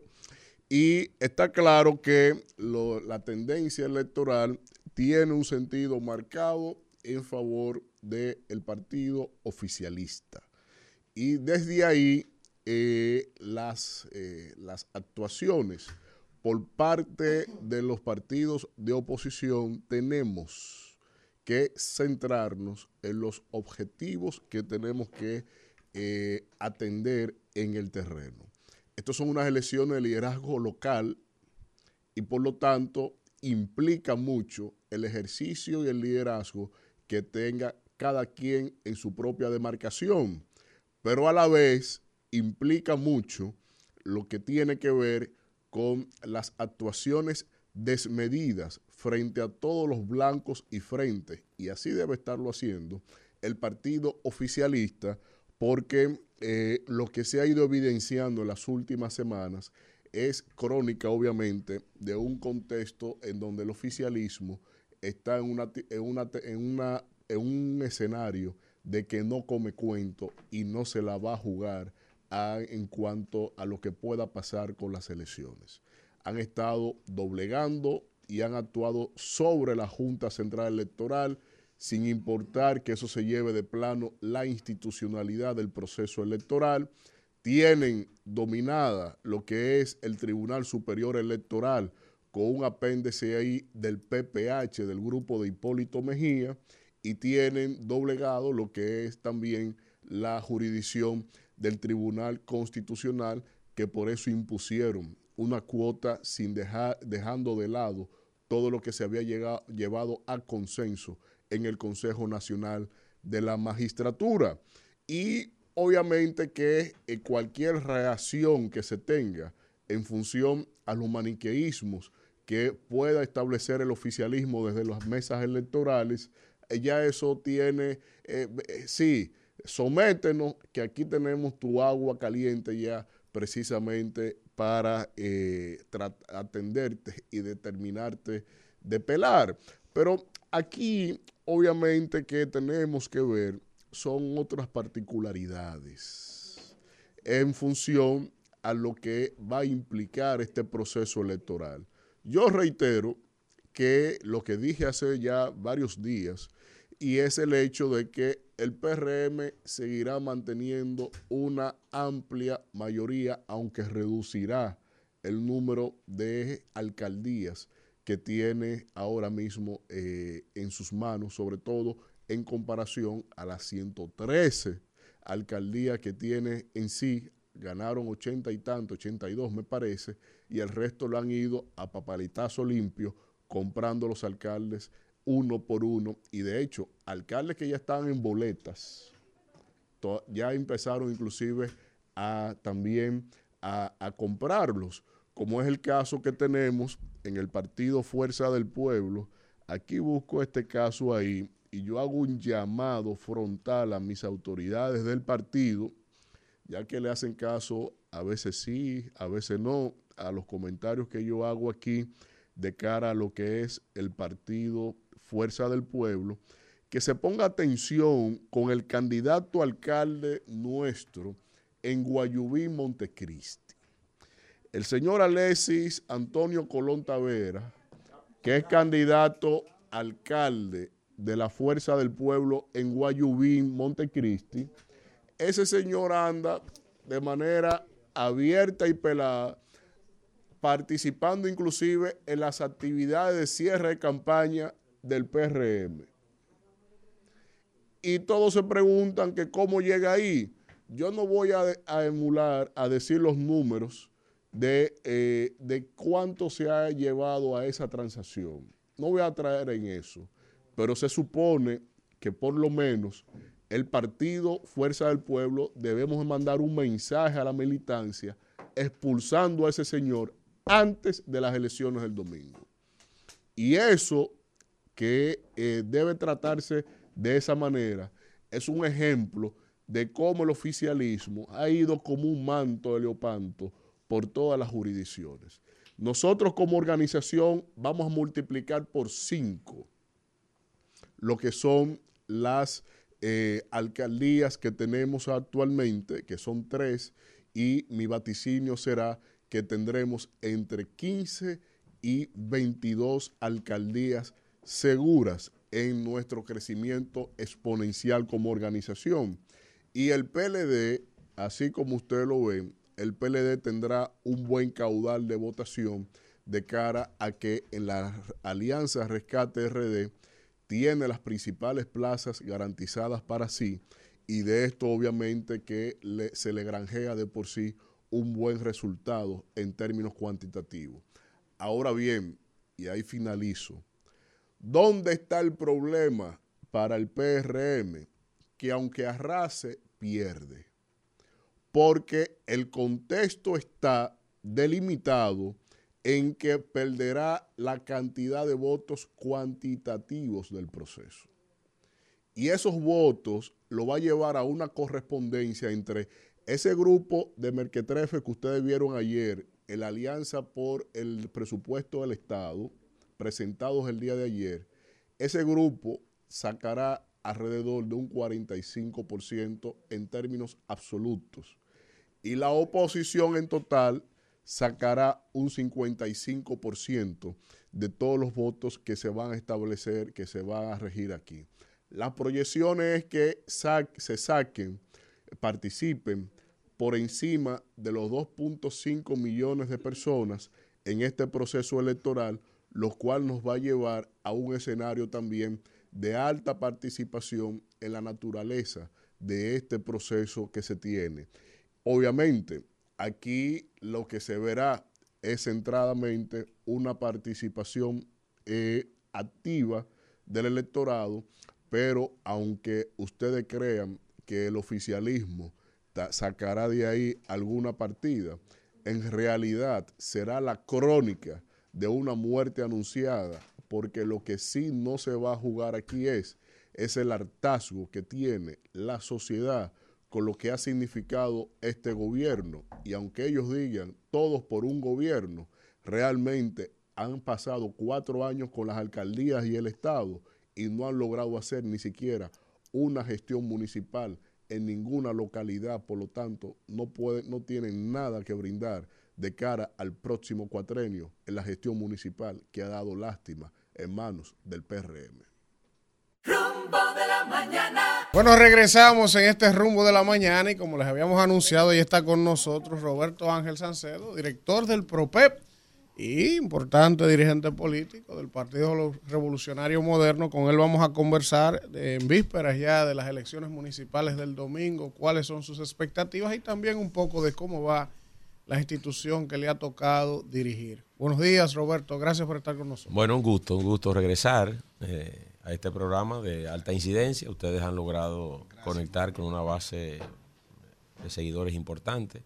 Y bueno, en el marco de esta campaña municipal, poder venir aquí y hablar un poquito, porque el domingo habrá una victoria contundente del PRM y sus aliados. Bueno, Roberto, tú sabes que eh, José Ignacio Paliza hace unos días vaticinaba que el PRM y el oficialismo iba a alcanzar alrededor de un 70% de las posiciones, pero sin embargo, la oposición ha dicho lo propio. Ayer el presidente Fernández ha establecido que el resultado de las, elecciones, de las elecciones del domingo son importantes, pero no determinantes. Eso tiene un mensaje subliminal ahí. Entonces, según tú que has estado recorriendo el país y conocer si tienes como responsabilidad alguna provincia en específico, Sí, sí. eh, ¿qué entiendes que va a pasar el domingo? Sobre todo en las importantes. Yo creo que tú me digas, por ejemplo, distrito. Sí, sí, sí, eh, voy- vamos, voy vamos. diciendo todo. Miren, cuando el presidente del partido, José Ignacio Paliza, hace la declaración, emite la declaración del 70% y queda validado también por el presidente Luis Abinader a su llegada de Nueva York antes de ayer, es que tenemos la evidencia de los estudios más recientes. No podemos venir a los medios de comunicación a hablar de lo que nosotros simple y llanamente creemos por un tema de intuición, sino la evidencia científica que otorgan los números. Cuando hablamos de una configuración general nacional de 393 territorios, decimos que sobre 300 territorios serán ganados por el Partido Revolucionario Moderno y sus fuerzas aliadas. Eso equivale a un 75, entre un 70 y un 75% de lo que estará en juego el próximo domingo. 158 municipios y 235 distritos municipales. Vamos a hablar. En mi caso particular tengo la responsabilidad de enlazar la provincia de San José de Ocoa. En San José de Ocoa nosotros hemos encuestado hasta los callejones de Ocoa. Y con esas encuestas, para que ustedes tengan una idea, solo en Ocoa, que es una provincia pequeña, nosotros hemos hecho, hemos hecho estudios con 3.100 muestras. ¿Por qué? Porque tenemos siete territorios, cuatro distritos municipales y tres municipios. Y para nosotros llegar a tener un nivel de, De exactitud. de exactitud solamente con el 1.7% de error, del margen de error, nos confiere en este momento la totalidad territorial de San José de Ocoa. El PRM está convocado el próximo domingo a ganar los siete territorios de Ocoa. Comenzando por el municipio cabecera con Fernando Castillo, Ocoa, Alcedo de los Santos en Rancho Arriba y Milton Berea Petro en Sabana Larga. Son los tres municipios. Un poco para darle ya el matiz más importante. Pero si nos vamos detalle a detalle, Distrito Nacional. Carolina va a obtener un porcentaje que rara vez usted lo ve en centros urbanos como el Distrito Nacional. Bordeando el 70% y lo grande del caso es que ustedes me van a invitar de nuevo y vamos a poder confrontar aquí la información. Sí. Ella no está en este momento ya en un rango de competencia. Mediáticamente la oposición tiene que hacer su trabajo y forma parte de su responsabilidad. Pero matemáticamente no hay competencia real en el Distrito Nacional de cara al domingo. Y Dios. Digo, Astacio va a ganar ampliamente también. El tema de ir di- eh, dividida también la oposición en, en una demarcación como esa, también nosotros tenemos una estructuración robusta a escala nacional. El Partido Revolucionario Moderno está en mejores condiciones ahora que en el año 2020, pero territorio a territorio. Se han incorporado alcaldes, dirigentes, eh, diputados, figuras prominentes de otros litorales PRDistas también. también y han conformado eh, una coalición alrededor del Partido Revolucionario Moderno. Santo Domingo Norte, Betty está al frente de las simpatías electorales. Santo Domingo Oeste, aquí está Elías y lo sabe. Se va a una victoria contundente el próximo domingo en Entonces, Santo ¿con Domingo cuánta- Oeste. ¿con cuánta, cuánta van a ganar? ¿El lunes cuál, cuál será el, El resultado? lo que pasa es que ¿De las estamos hablando, pero espérate, 158? es que vamos, vamos, no, no, el 100% no, pero yo te estoy, vamos a hablar municipio, vamos a hablar municipio cabecera, municipio cabecera. Vamos a comenzar por el sur. Sí, pues, hablemos de Semana Santa. No, no, escúcheme. Vamos por el sur. Vamos, Nelson vamos. de la Rosa en este momento lleva 15 puntos, entre 15 y 18 puntos a los candidatos de la oposición. En San Cristóbal. San Cristóbal. Santos Ramírez en Baní lleva en este momento bordeando el 70% de favorabilidad de cara al domingo. Rafael Hidalgo en Asua. Ya Vamos. dije Fernando Castillo en Ocoa. Vamos a ver si tú estás. San Juan. Vamos a ver si tú estás en lo Déjelo, cor- déjelo. que Acabamos de recibir el pasado Ajá, domingo, el domingo en San Juan. Jaino Sánchez lleva nueve puntos al candidato. Nueve ves. Si él está diciendo, si él está diciendo, Con número. oye, para nueve- que la audiencia nueve- de este público nueve- sepa que nueve- esto es el rumbo de la mañana. Este es el maldito. Fíjate, fíjate cómo Roberto Ángel va explicando aquí 70 allí, 15 allí, 20 aquí. Ahora hay dos lugares, el que es inteligente que se dio cuenta que hay situaciones. Por ejemplo, él dijo Betty en cabeza. Cortante y rápido. Hanoi, 9. Gana Interpretando, profesor. Te está interpretando. Gana eh, permiso, el invitado No, no, no, no, no, no, no, no, No, no, no, pero- no, no, no, no, no, porque esto está- bien, esto está bueno. Y esto está bueno, Esto es esto está bueno. Mire, ¿dónde nosotros tenemos competencia real? Tenemos competencia en la romana. Tenemos competencia en la romana. Lo vamos a arrasar en la romana. Tenemos competencia en la romana. En San Juan. Pero, te- pero En tenemos, San Juan no perdón, tenemos tenemos competencia, señor. en la romana porque hay un aliado que nosotros tenemos en lo senatorial y tenemos la competencia cerrada con el Partido Reformista en la romana. Esa es la realidad.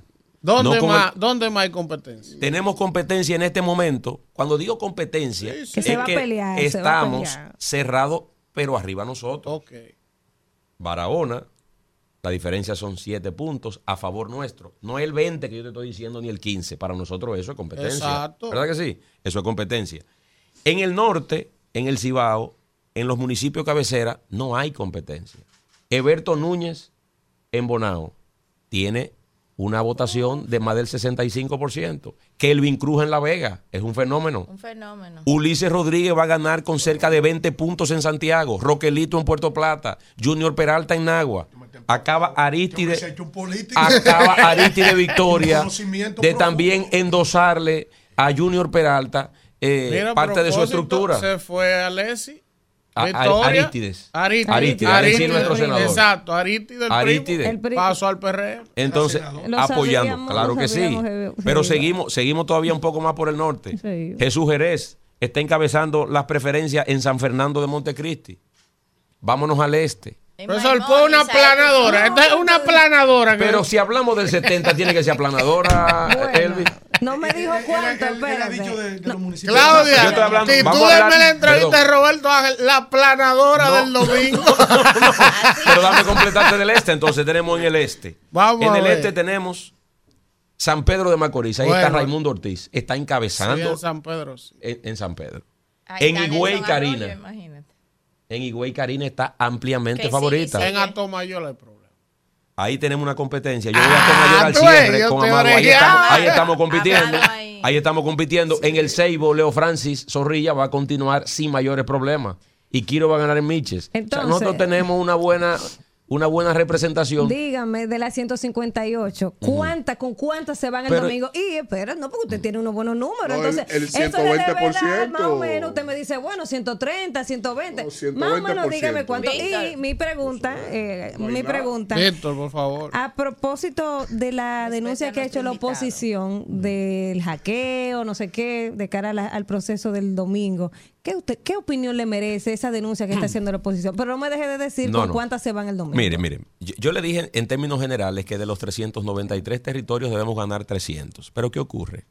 Yo quiero que podamos partir del hecho de que el pueblo dominicano votó en el 2020 para que el PRM obtuviera 82 alcaldías. Y nosotros partimos del hecho de 82 alcaldías y 93 distritos municipales, que fue lo que la población votó. A esto usted tiene que sumarle que en estos años se han incorporado alcaldes, pero que vienen de otros litorales. Por tanto, el crecimiento de nosotros en términos Se de la va a medir municipalidad en función del 82. del 82 y Que 93, sacamos, que fue lo que sacamos. Fue la que sacamos. Muy bien. Entonces yo creo que vamos ampliamente. En esa configuración, haga usted una matemática sobre el 70% de cada uno de los territorios como municipios y distritos municipales. ¿Qué debemos nosotros como medios de comunicación, como actores políticos? Hacer un llamado para la preservación de la institucionalidad y de estos procesos democráticos que vive la República Dominicana. El domingo estamos llamados a escribir una nueva historia en la política dominicana, en este sistema democrático que desde el año 1994 y esa gran crisis, que fue el Pacto por la Democracia y todo lo demás, ha establecido, ha establecido eh, periodos electorales de algún nivel de tranquilidad al pueblo dominicano en sentido general y tenemos que seguir estimulando el desarrollo de esos procesos. Hacer esas denuncias alegres, yo creo que no contribuye al fortalecimiento institucional de materia electoral que tenemos nosotros de cara a, a este proceso del domingo. El PRM en algunos momentos no ha sido favorecido con la voluntad popular. En el año 2016 se presentó y fue favorito otro partido. En el 2020 logró la favorabilidad de la mayoría del pueblo dominicano. Estamos en una mejor condición ahora. Pero yo creo que porque usted proyecte que hay resultados que no le serán gananciosos ni beneficiosos, usted no puede eh, arremeter contra el proceso, no puede... Contra el árbitro. No, no, y, y generar una situación de inestabilidad que no conduce a nada. No solamente no le va a favorecer eh, al sistema, pero usted tampoco que está estimulando eh, ese tipo de declaraciones. Desde aquí nosotros eh, elevamos nuestra, nuestra voz para que la institucionalidad se respete, que lo colectivo prime, el país va a continuar a partir del domingo, tenemos nuevos retos por delante, hay un nuevo proceso de cara al 19 de mayo y creo que todos los actores políticos también deben poner el ejemplo con un, un discurso que inspire mayor confianza, mayor integración, que se motive a una mayor cantidad de dominicanos a que participen en el proceso del domingo. Yo creo que ese es un elemento fundamental, lograr una integración de aquellos que se han mostrado escépticos a los procesos políticos, seguirlos estimulando. Yo creo que esa debe ser la labor de cada uno de los actores a horas de un proceso tan importante como el del domingo. Víctor. placer tenerte aquí siempre y sobre todo porque eh, escuchándote, yo entiendo que eh, Alfredo, eh, este no, porque él se queda callado.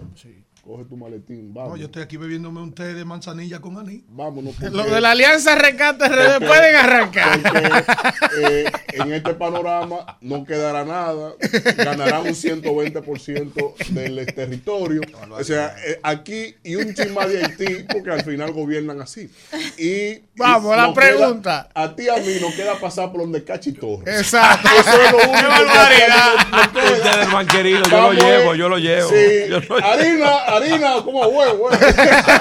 harina, huevo. Vamos, vamos. Porque eh, en ese panorama, y te tomo lo que reseñaba. Ese hombre le ha tumbado los hombros a todo el mundo. No, hoy. sí. Está escuchando este programa, allá está apesadumbrado y entiende. En Santo Domingo este En había una caravana de Luis Alberto En hoy la gente partes. no va Sí, para no, allá. No tiene nada que buscar. No, no. Entonces, oye esto, Aquí- con la propiedad con de al No, final. no, no, no. que ese hombre Y la no estadística, Y la vaina. Yo estaba firmando el vale ya, yo estaba seguro. Yo mandé a pedir un té. Ahora, Roberto Y Ángel. Víctor lo- también lo dijo. Lo ulti- no, yo hice mi análisis de la semana pasada, que obviamente. Usted es un hombre coherente. ¿Qué yo yo lo que él crea. Porque si yo Usted lo digo- dijo, usted Ajá, dijo, es difícil con la oposición dividida ahí que pueda ganar un candidato Entonces, don Roberto Ángel, vamos a ver lo siguiente. El pragmatismo, no, el pragmatismo está ahí. Patria o muerte. Sí, vamos, no, Venceremos. pero- no, Sí. ¿De qué partido aquí que no tú eres. No, el pueblo, el pueblo. Aquí no se emula eso, los palmeros no fue bien. Vamos. Mira, la tú parte de la institucionalidad.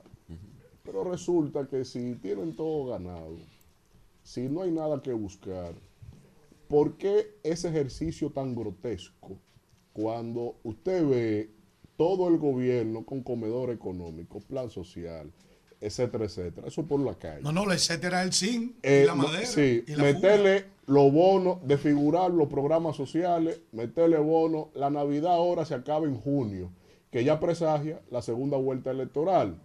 Eh, la- los bonos escolares a mitad de año escolar, esperen a septiembre si están ganados.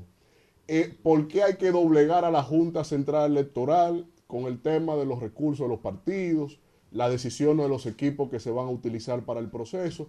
Si están tan ganados y si la voluntad libérrima del pueblo es que el PRM se quede absolutamente con todo, ¿cómo es que hay que ser tan grotesco en el ejercicio gubernamental? Vamos. Mire, eh, yo no creo que la definición sea esa que usted... Que se ve. No, no, no. Los programas sociales siempre han existido en los gobiernos. Sí. Y hay una realidad, y es el hecho de que el Estado, el gobierno en sí mismo, no puede detenerse por los procesos políticos. ¿Qué debe ocurrir? Y ha estado manifestándose de una u otra manera. Nosotros estamos en un área social del gobierno. Puedo hablar por mí y por algunos de mis compañeros. Nosotros continuamos con las jornadas de inclusión social, pero no tienen matiz político. Sirven socialmente a quien lo requiere y lo necesita. Nosotros seguimos con acciones gubernamentales. ¿Cuál es la diferencia? Bueno, no tenemos actos protocolares. Ningún candidato puede hacer uso de un micrófono en un acto como, como ese, tan, tan importante para el gobierno dominicano. Y entonces usted controla esa acción. Pero desde el punto de vista del funcionamiento, usted lo que me quiere decir es que los comedores no vayan donde la gente es vulnerable hasta septiembre. Y el que no puede comer, que no coma hasta septiembre para que no le dañe la campaña. Eso no puede ocurrir. Usted no me puede decir tampoco que al que hay que arreglar una vivienda, aguántese siete meses hasta que pase la campaña, porque entonces usted tiene que seguir viviendo en condiciones de vulnerabilidad. Entonces, tenemos que establecer un equilibrio entre la acción gubernamental, respetar lo institucional. Yo he venido a muchos medios de comunicación, lo reitero hoy, de cara también a lo de mayo, para que nuestros propios compañeros, candidatos, nos ayuden a cuidar los procesos institucionales. Pero tienen que prevalecer porque el gobierno no puede detenerse. Aquel que requiere medicina, una asistencia, usted no puede decirle a un adulto mayor que procure una medicina, te la voy a dar en septiembre cuando pasen todas las elecciones. Tengo que darla porque hay una condición de emergencia en zonas vulnerables del país que no resiste a que se detengan los procesos por el elemento electoral. Yo creo que definir y separar una cosa de otra será determinante de cara a mantener la institucionalidad. Bueno. Nosotros tenemos aquí la Qué ganancia, nosotros tenemos la ganancia de causa a través de la encuesta, a través de la evidencia.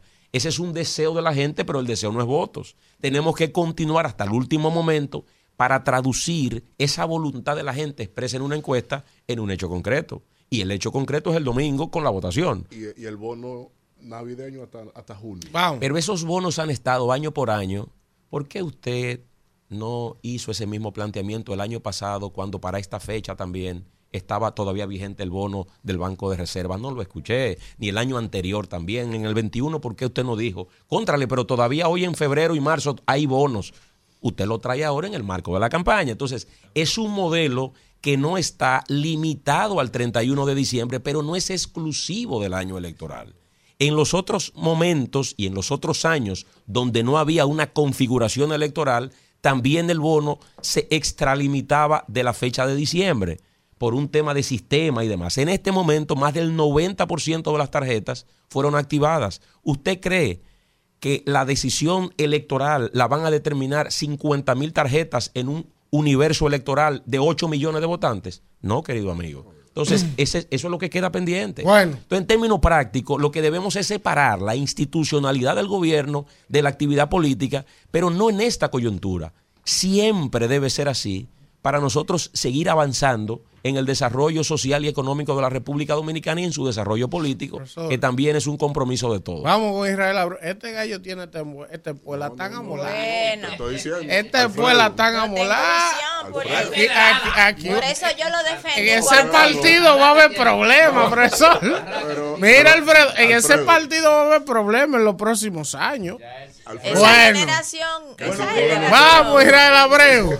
Bu- buenos días, Roberto Ángel. Un gusto. Saludar a Tu. Ah, claro que sí.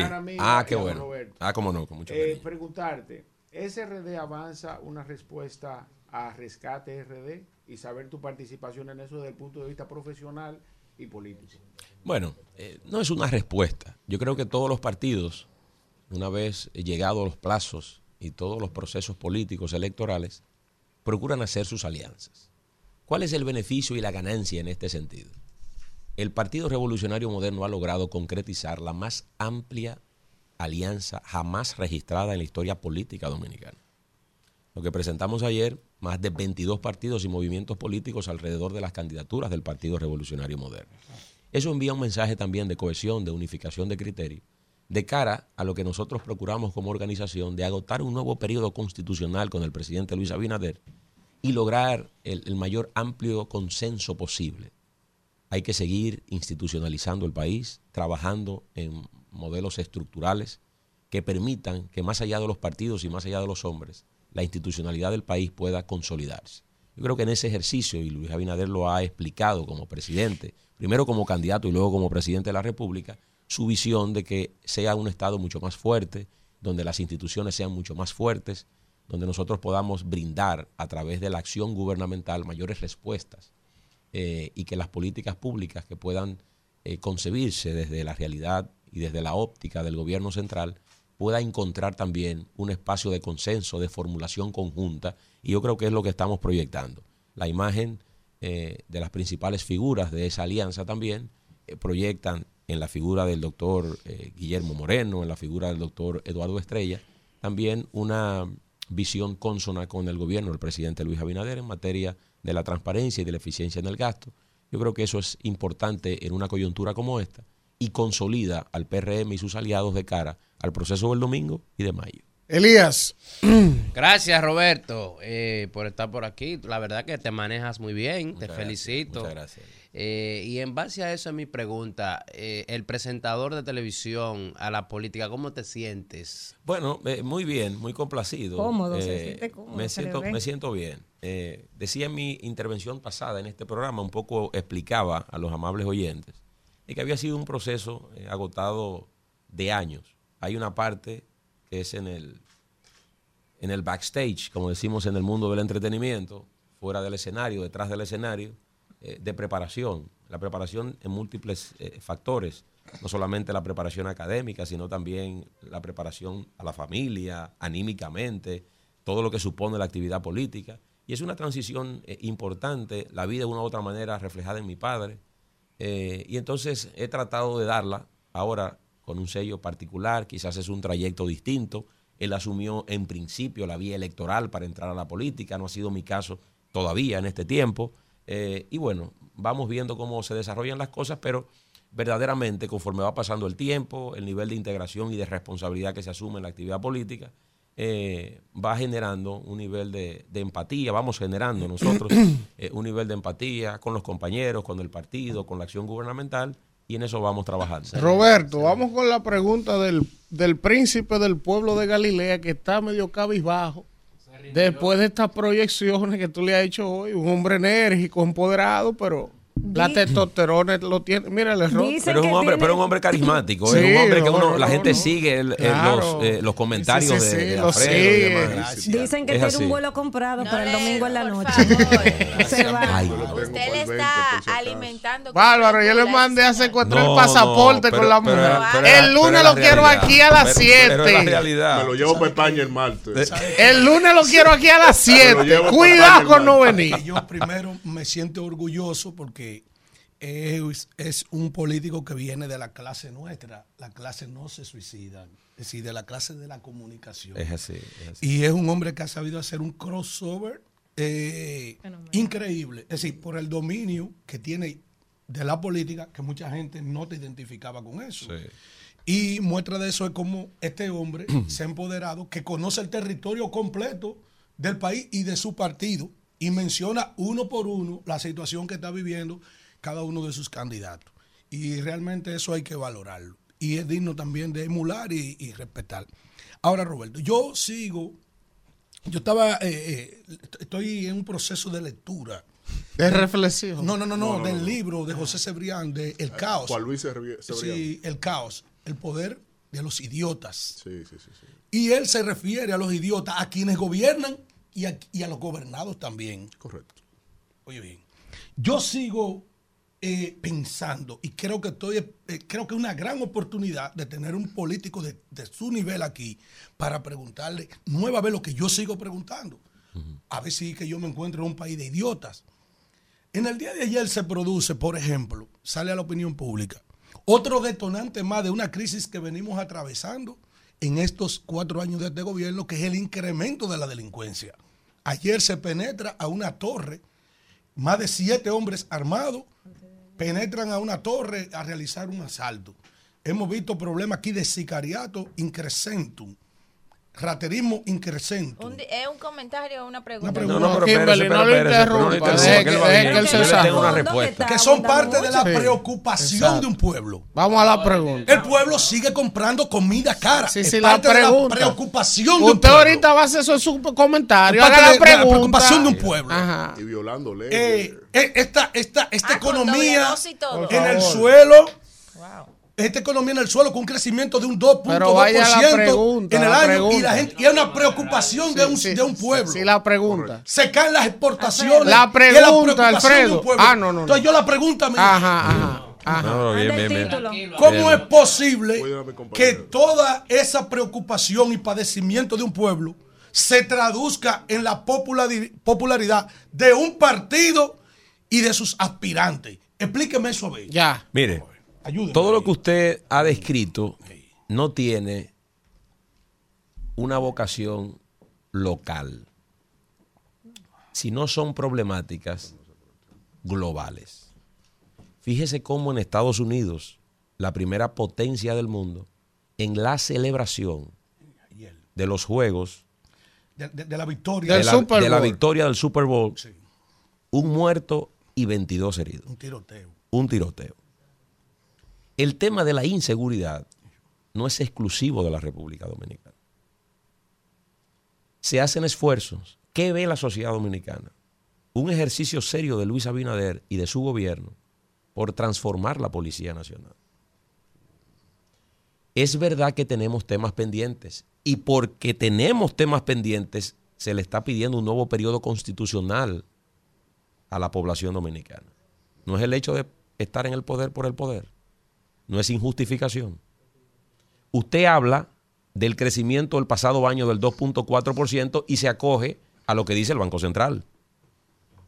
El índice mensual de actividad económica de diciembre fue del 4.7%, convirtiéndose en uno de los diciembres de más dinámica económica desde el año 2012 a la fecha. Evidentemente, tenemos problemas. Nadie está ocultando la realidad que tenemos, pero estamos trabajando en ello y frente a esta realidad hay confianza en el gobierno del presidente Luis Abinader. Las inversiones que están llegando al país, que cruzan el umbral de los 4 mil millones de dólares, no tienen que ver con política, tiene que ver con la confianza que inspiran quienes dirigen el gobierno en la República Dominicana, y ese es Luis Abinader y su equipo. Cuando hablamos Comida cara. cuando hablamos de los altos precios y hablamos de inflación, para el mes de mayo del pasado año logramos un nivel de estabilización en la inflación alrededor del 3.23%, que era sobre el nivel eh, del rango meta y estuvo por debajo que era del 4%, y fueron uno de los primeros países que logró esa estabilidad. Cuando usted ve que las calificadoras de riesgo internacional mejoran las consideraciones hacia la República Dominicana, es por el buen desempeño a pesar del contexto adverso de la economía mundial. Por tanto, querido Alfredo, de cara a esa realidad, la cohesión del Partido Revolucionario Moderno, el nivel de compromiso de Luis Abinader con su gobierno frente a los gobiernos locales, frente a la municipalidad, la transferencia de miles de millones de pesos, el acompañamiento técnico y logístico a los gobiernos locales, también robustece la oferta Alfredo, nuestra de cara al domingo. Entrégate. Entrégate, ya, ya, ya usted habló. Permiso. Vamos con Kimberly. Vamos con Kimberly. Lo que pasa es que usted me hizo la ya pregunta habló. agarrándome esos elementos. Y Exacto. con esos mismos elementos yo le Ya, estoy respondiendo. ya le respondí. Entonces, cuando- Entréguese. si usted quiere que hablemos. Ya, Entonces, Alfredo, hágame la ya. pregunta en función a la realidad de Guachupita para que entonces entremos a la realidad de Ya, Guachupita. Alfredo, ya Ya. usted hizo su pregunta, no sea indeseable. consiste Vamos. La intervención de la 42, esto, la que- y ahí mismo que- Capotillo, exacto, que va a intervenir Capotillo ahora. Todas estas intervenciones que el gobierno ha, ha anunciado a esos sectores que durante tantos años han sido vulnerables y que nadie miraba para allá, que se entendía que eso era otro mundo. Nosotros comenzamos en diciembre formalmente la intervención de la 42 de Capotillo. Espérese, antes de todo, felicitarte, agradecerte por esa corrida que diste allá en la Guaya. Vamos a hablar de eso al final. Vamos a hablar de eso al final. Vamos Capotillo. a hablar de eso al final. Vamos, vamos. La, 42. La 42 la iniciamos en diciembre. En diciembre iniciamos la fase de remoción de, algunos, de algunas viviendas que forman parte del proyecto. Es un proyecto piloto de 800 metros en la calle 42. Hemos armonizado por espacio de ocho meses con distintos agentes, actores que convergen en la 42. Es una zona evidentemente difícil, compleja. Hemos tenido que planificar la intervención. Eh, repito, desde diciembre iniciamos. Ahora en enero eh, nosotros comenzamos con, eh, bueno, estamos eh, en la fase de reconstrucción de las aceras, vamos a adoquinar las aceras, haremos un levantamiento de 141 casas y negocios eh, alrededor de eh, la 42, tendremos arte público, habrá parte del soterramiento del cableado de la 42, todos esos elementos son Wow, importantes. soterramiento del cableado de Sí, la 42. vam- estamos utilizando técnicos del Indotel que trabajaron en el soterramiento de la zona colonial. Y entonces ese es un modelo que queremos replicar en otros lugares. Condicionar un poco el ambiente y vamos a dotar a la 42 del primer centro de innovación cultural. Se estableció en esa mesa de trabajo que hay muchos jóvenes con inquietudes a través de la comunicación, a través del arte, y nosotros queremos asociar los elementos culturales a los elementos tecnológicos. Estudio de grabación. Tendremos un estudio de Escuela de grabación, música un- tiene contemplado. escuela de De música y un estudio de podcast.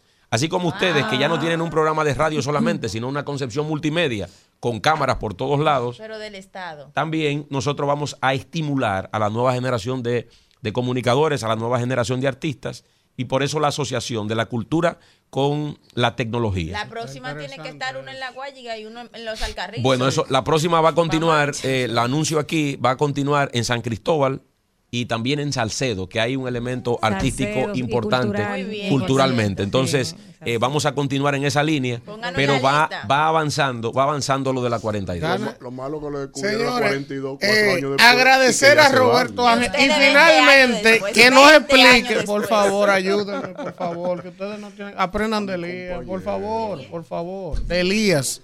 Esto es terrible, usted sabe lo que es. No importa. Pero, ¿cómo, cómo que usted se maneja con ellos? No, Eh, no, le da mucho no, dolor de no, cabeza. no, Es, coordinador. Eh, eh, eh, eh, eh, Roberto, Kimberly, por favor, explíquele al usted, país. escúcheme, antes de yo explicarle eso, porque los, usted al final ¿va a hablar de política o va a cantar? Porque usted tiene un swing de artista, hermano.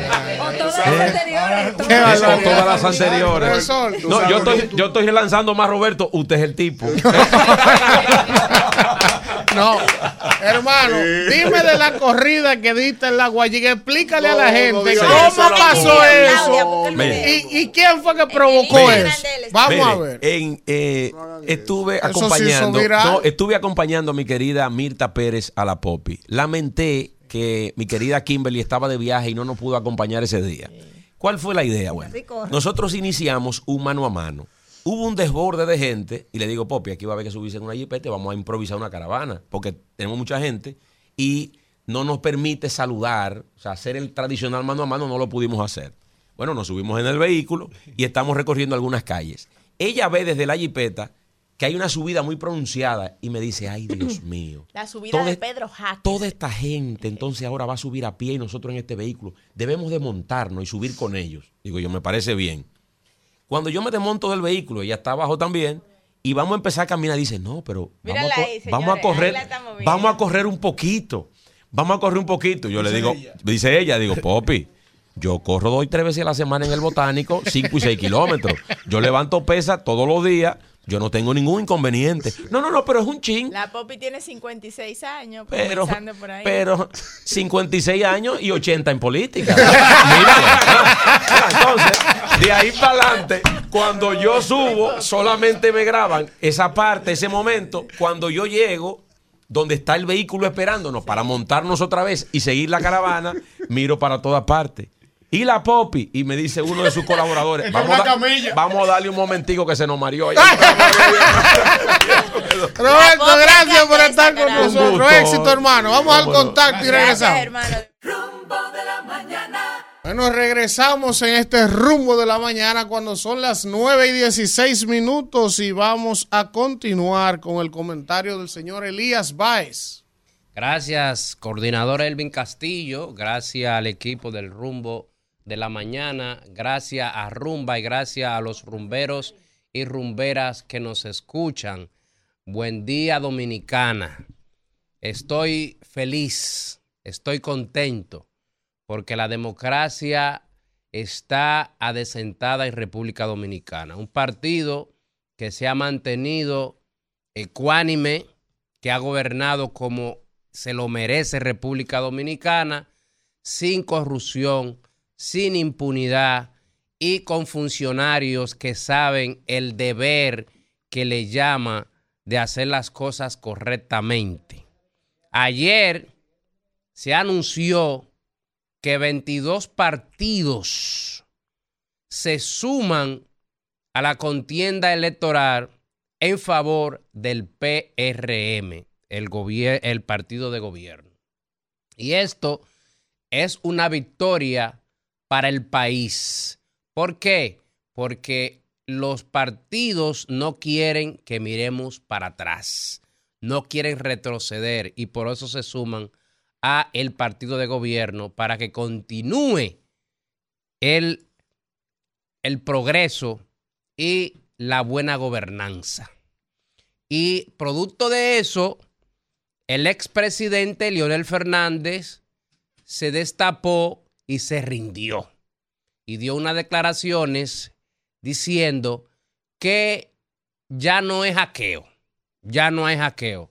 Ahora lo que hay es que lo importante es participar, no ganar. O sea, él, él se rindió y declara que él sabe que van a perder las elecciones del domingo y por eso se pone adelante diciendo que esto no se define, esto, esto no define mayo, que las municipales no definen mayo, que lo importante es competir aunque no se gane. Así que ya ustedes saben, cojan ustedes ese mensaje para que sepan cómo se acaba de rendir Leonel Fernández, que es el, eh, el líder de la oposición, porque hay que saber que el que tiene más votos en el electorado, porque el otro partido, aunque tiene las bases eh, más fuertes, el candidato no ha aprendido y se ha quedado atrás. Entonces, eh, quiero decirle al país que se preparen para que el domingo reciban los resultados de una contienda electoral con el, más del 70% de los votos a favor del partido y que vamos a ganar más del 70% de las alcaldías. Y lo acaba de decir el líder de la oposición, Leonel Fernández. Ya están rendidos. Por otro lado, quiero felicitar a Eduardo San Lobatón. Eh, Kelvin, por favor, si me podrías poner ahí para que los amigos de, eh, de YouTube lo vean. eh, donde Eduardo está apoyando a Ulises Rodríguez y se reunió con los empresarios de Santiago para presentarle al candidato ganador del PRM, Ulises Rodríguez, en Santiago. Felicitar a Yayo, ya te lo puede llevar. Y felicitar a Farideh Rafur, que anda el país entero. Ayer estuvimos en Bonao apoyando al candidato alcalde también, que tiene un 65%. O sea, eh, así como decía Robertico, de las estadísticas que manejamos como partido, es real que en el país entero estamos, vamos a pintar de azul el mapa electoral el domingo. Seguimos trabajando por un mejor país. Llévatelo, Isidro. Regresamos en este rumbo de la mañana y después de la conversación con el amigo Roberto Ángel del PROPEP, ¿verdad? Que ha vaticinado aquí El una 100%, planadora el 100%. el domingo a favor del PRM. Entonces ahora tenemos eh, la respuesta, como le decían a Alan Iverson, de answer. Eh, no, con José Dantes. No vino a responder. No, no vino a responderle, pero tiene la- una versión distinta desde la alianza, una perspectiva de lo que va a pasar el domingo desde la alianza. Están violando la Entonces, eh, está con nosotros José Dantes, miembro del comité político del PLD, con quien hay muchos temas importantes que hablar. Gracias por estar con nosotros, José. Buenos días, gracias Elvin a ti, al gran equipo que te acompaña. Gracias, hermano. De verdad que me siento muy contento de volver a estar aquí. Caramba, tenía mucho tiempo que no venía. José, nosotros aquí, el, hoy es jueves, el martes pasado yo traje aquí un documento que nadie había develado, donde el presidente de la Junta Central Electoral, Román Jaques, le remitía una comunicación a Jochi Vicente, ministro de Hacienda, a raíz de que ustedes como partidos políticos el día anterior, el lunes, le habían hecho llegar al presidente de la Junta un reclamo de que porque el gobierno Hacienda no le entregaba a la Junta 2.500 millones de pesos que faltaban de algo que estaba establecido y estipulado por la ley y que siempre se había hecho así. Parecía que Hacienda, por una razón que desconocemos, no había desembolsado el total que debió haber desembolsado. Una vez nosotros hicimos esa denuncia aquí, entonces eso como que empezó a, a tomar cuerpo el asunto y supuestamente ayer ya Hacienda liberó los fondos que faltaban. Esa información está hoy publicada en la prensa. Yo esta mañana aquí traje el documento de que ustedes habían intimado antes de ayer al ministro de Hacienda diciéndole si en 15 días Franco no desembolsan, lo vamos a llevar a los tribunales. Entonces, eh, ¿cuál es la situación en torno a esto? ¿Y por qué ustedes como oposición no habían presionado antes? O sea, porque eso se aprobó en el presupuesto y eso estaba ahí. ¿Cómo fue que ustedes no se dieron cuenta que había una limitante de recursos y tuvieron que esperar tan próximo a las elecciones municipales para hacer el reclamo y la presión? ¿Qué pasó con eso? Buen día. Mira, eh, lo que ocurre es que no se esperó hasta tarde, eh, sino que se hizo público tarde. Pero nosotros, eh, tan pronto como nos pusieron de conocimiento de que lo que se había aprobado para los partidos políticos, en vez del 0.50 que ordena la ley, 0.50%. En año electoral. En año electoral de los ingresos nacionales, solo le habían asignado a la Junta Central un 0.25. Entonces, cuando ocurre eso, que la Junta Central nos pone en conocimiento, los partidos políticos todos, le pedimos al presidente de la Junta Central Electoral que pues abordara este tema eh, y le hicimos una comunicación donde, bien sustentado, le decíamos el por qué. Eh, pasaron días, quizás más de una semana, y cuando no vimos ninguna respuesta, pues le pedimos una cita y los partidos políticos, eh, la gran mayoría, fuimos allá y nos sentamos con él eh, y él estaba totalmente consciente y dijo, yo estoy claro de que ustedes tienen la razón. Lo que ocurre es que la Dirección General de Presupuesto, como hizo también en años anteriores, eh, nos recortó el presupuesto de la Junta Central Electoral y amparado en ese recorte, dijo que para los partidos políticos solo había 0.25%. Entonces nosotros ahí le, reiteramos, pero usted sabe bien que eso no es lo que la ley manda. O sea, la ley 2023 es clara.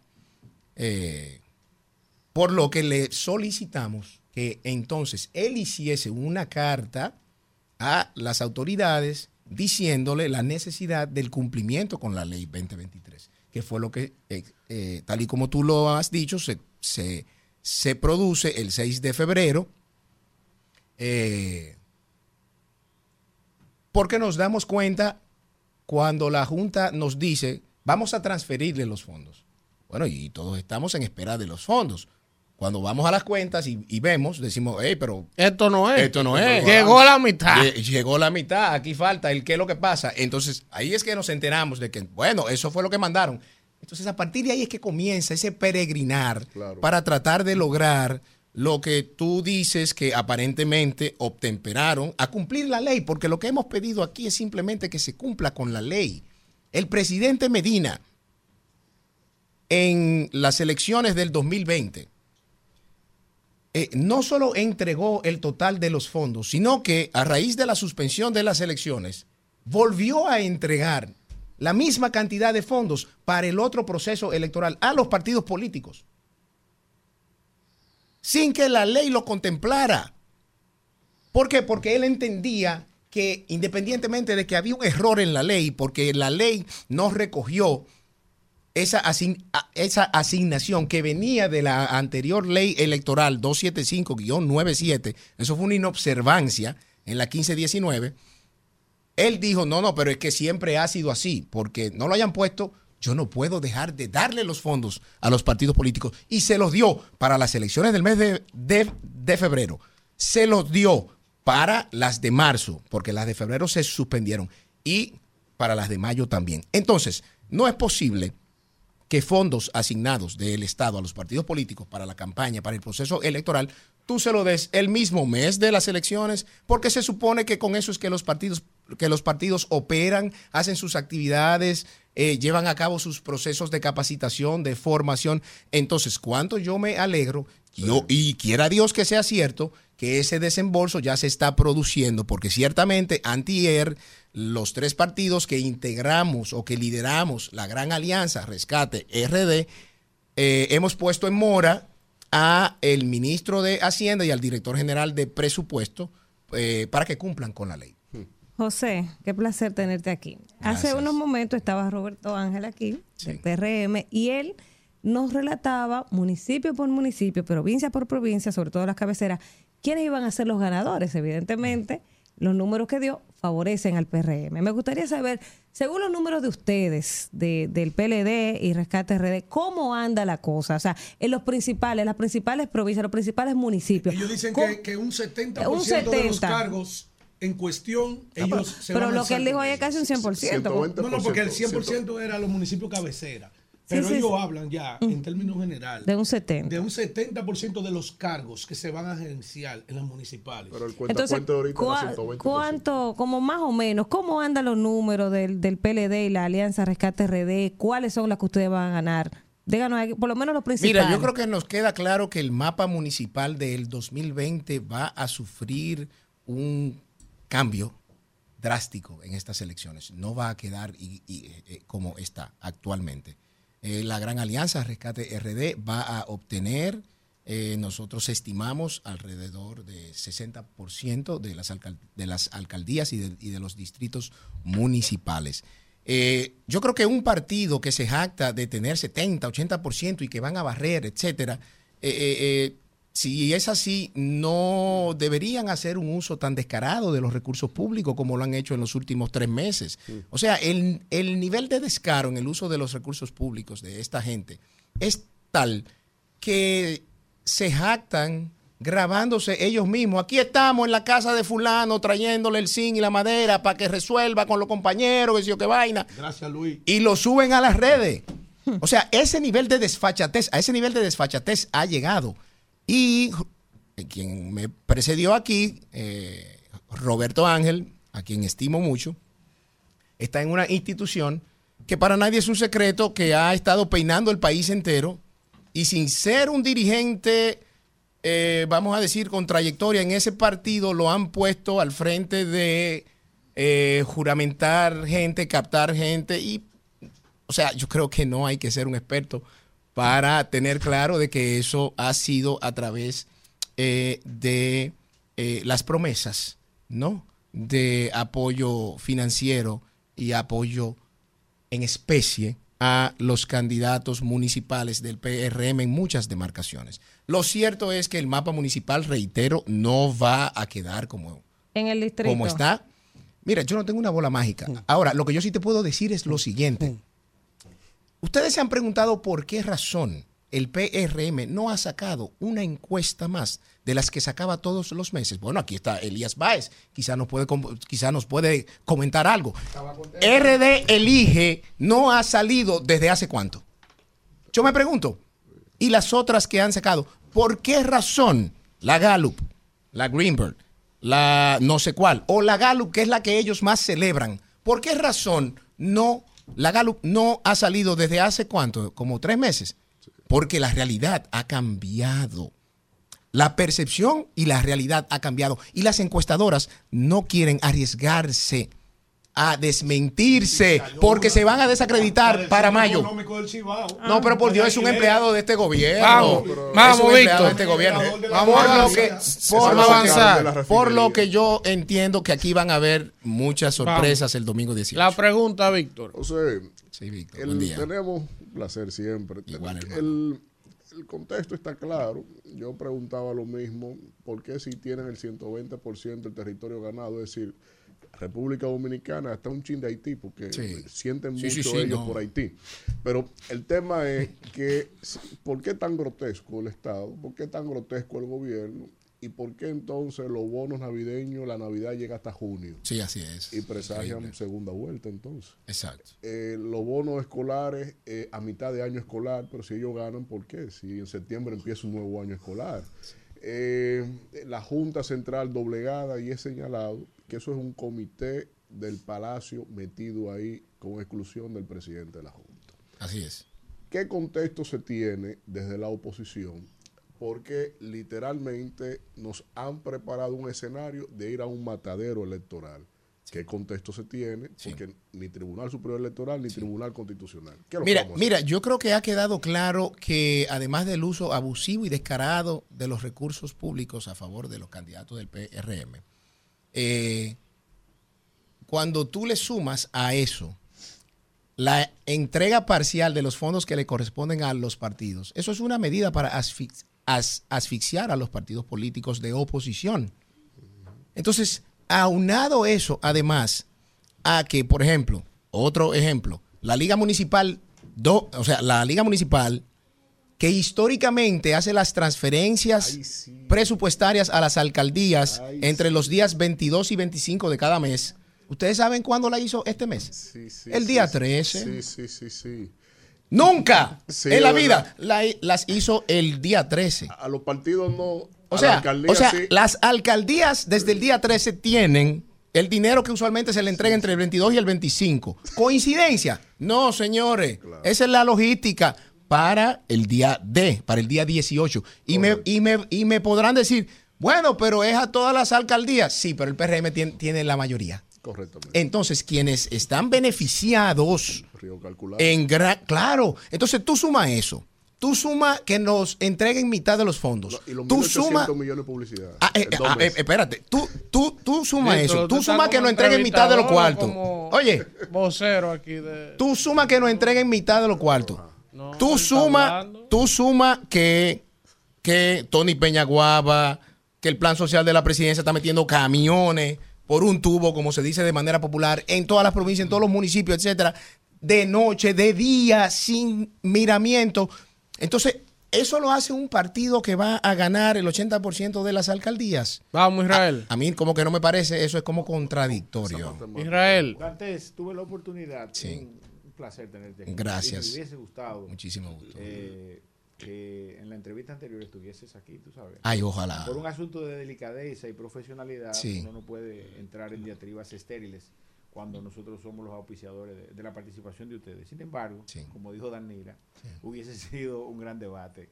Y a propósito Aparte de que debate- yo lo quiero mucho, a él, a Roberto. Ro- lo- Roberto Ángel lo conocemos desde, bueno, hace muchos años. Claro que sí. Y mi opinión versa sobre ese mismo orden. Los debates. Eh, ¿Cuál es tu opinión personal, política? Sí. Y, y cómo tú has visto el desempeño en sentido general y la participación en los Sí. debates de los diferentes candidatos? Mira, para nadie es un secreto que yo aspiré a la candidatura senatorial por mi partido en el Distrito Nacional. Eh, y desde ese momento eh, yo fui claro y yo dije que yo era pro debate. Yo entiendo que a la sociedad dominicana hay que plantearle las propuestas, cómo usted va a impactar en su calidad de vida, desde la función pública a la cual usted eh, eh, aspira. Eh, los candidatos nuestros en todo momento han estado abiertos a debatir. Luis Alberto en Santo Domingo Este, Víctor Fadul en Santiago y en el Distrito Nacional, el próximo alcalde, Domingo Contreras, también. Los candidatos del PRM, por alguna razón, se negaron a participar en los debates que distintas instituciones u organizaciones estaban planteando. Pero eh, yo creo, vuelvo y digo, estoy a favor de los debates. Como abogado entiendo que no debe ser obligatorio porque es inconstitucional, ya que la libertad de expresión, que está en el artículo 49, creo, de la Constitución, eh, es clara. El silencio es parte de la libertad de expresión. O sea, a usted no se le puede obligar a que diga algo o a que hable. Ahora, yo entiendo que para fortalecer eh, el sistema de partidos ¿no? y la credibilidad eh, eh, de- y, la rendición de cuentas de quienes finalmente salgan electos, los debates son importantes y son fundamentales, porque usted va a plantear ahí lo que usted va a querer hacer desde la función pública y luego la sociedad dominicana le podrá o reconocer o reclamar que usted se ajustó a lo que usted prometió. Un, e- un gran, el principal ejemplo de, de- de todo lo contrario a eso es la actual alcaldesa del Distrito Nacional. Usted agarra el programa de gobierno de ella del 20 al 24 y no ha cumplido ni un 10%, Menos de un 10. menos de un 10. Y usted agarra el programa de gobierno que ella presentó, o por, o por lo menos lo que me ha llegado a mí, y es eh, un folleto de, seis, de, de 12 páginas con más fotos que otra cosa. Entonces, yo creo que los debates son importantísimos, creo que debemos irlo promoviendo. No es un tema legal, no es un tema legal, eh, siempre tiene que ser un tema opcional. Ahora, la prueba está en que nuestros candidatos de las principales plazas han estado dispuestos a debatir, los del PRM no. Pero además, yo creo que, yo no sé si aquí pasa, pero en muchos programas la queja que yo escucho de parte de los productores es que cuando quieren hacer un debate, cuando quieren invitar a alguien del gobierno o del partido de gobierno, se les hace difícil. Rehuyen el debate. Rehuyen el debate. Vamos, Elías. Gracias, Dantes. Mira, Dante y yo trabajamos juntos en la fiscalía. Así es, Siempre así se es. quejaba acá, pero este fiscal llega tarde. ¿Qué es lo que está No, pasando? no, no. eh, eh, Elías, lo que pasa es que tú, yo sé que tú tenías mucho trabajo. Sí, mira, Dante. Cuéntame. ¿Cuál es que va a sacar más alcaldía del PLD a la Fuerza del Pueblo?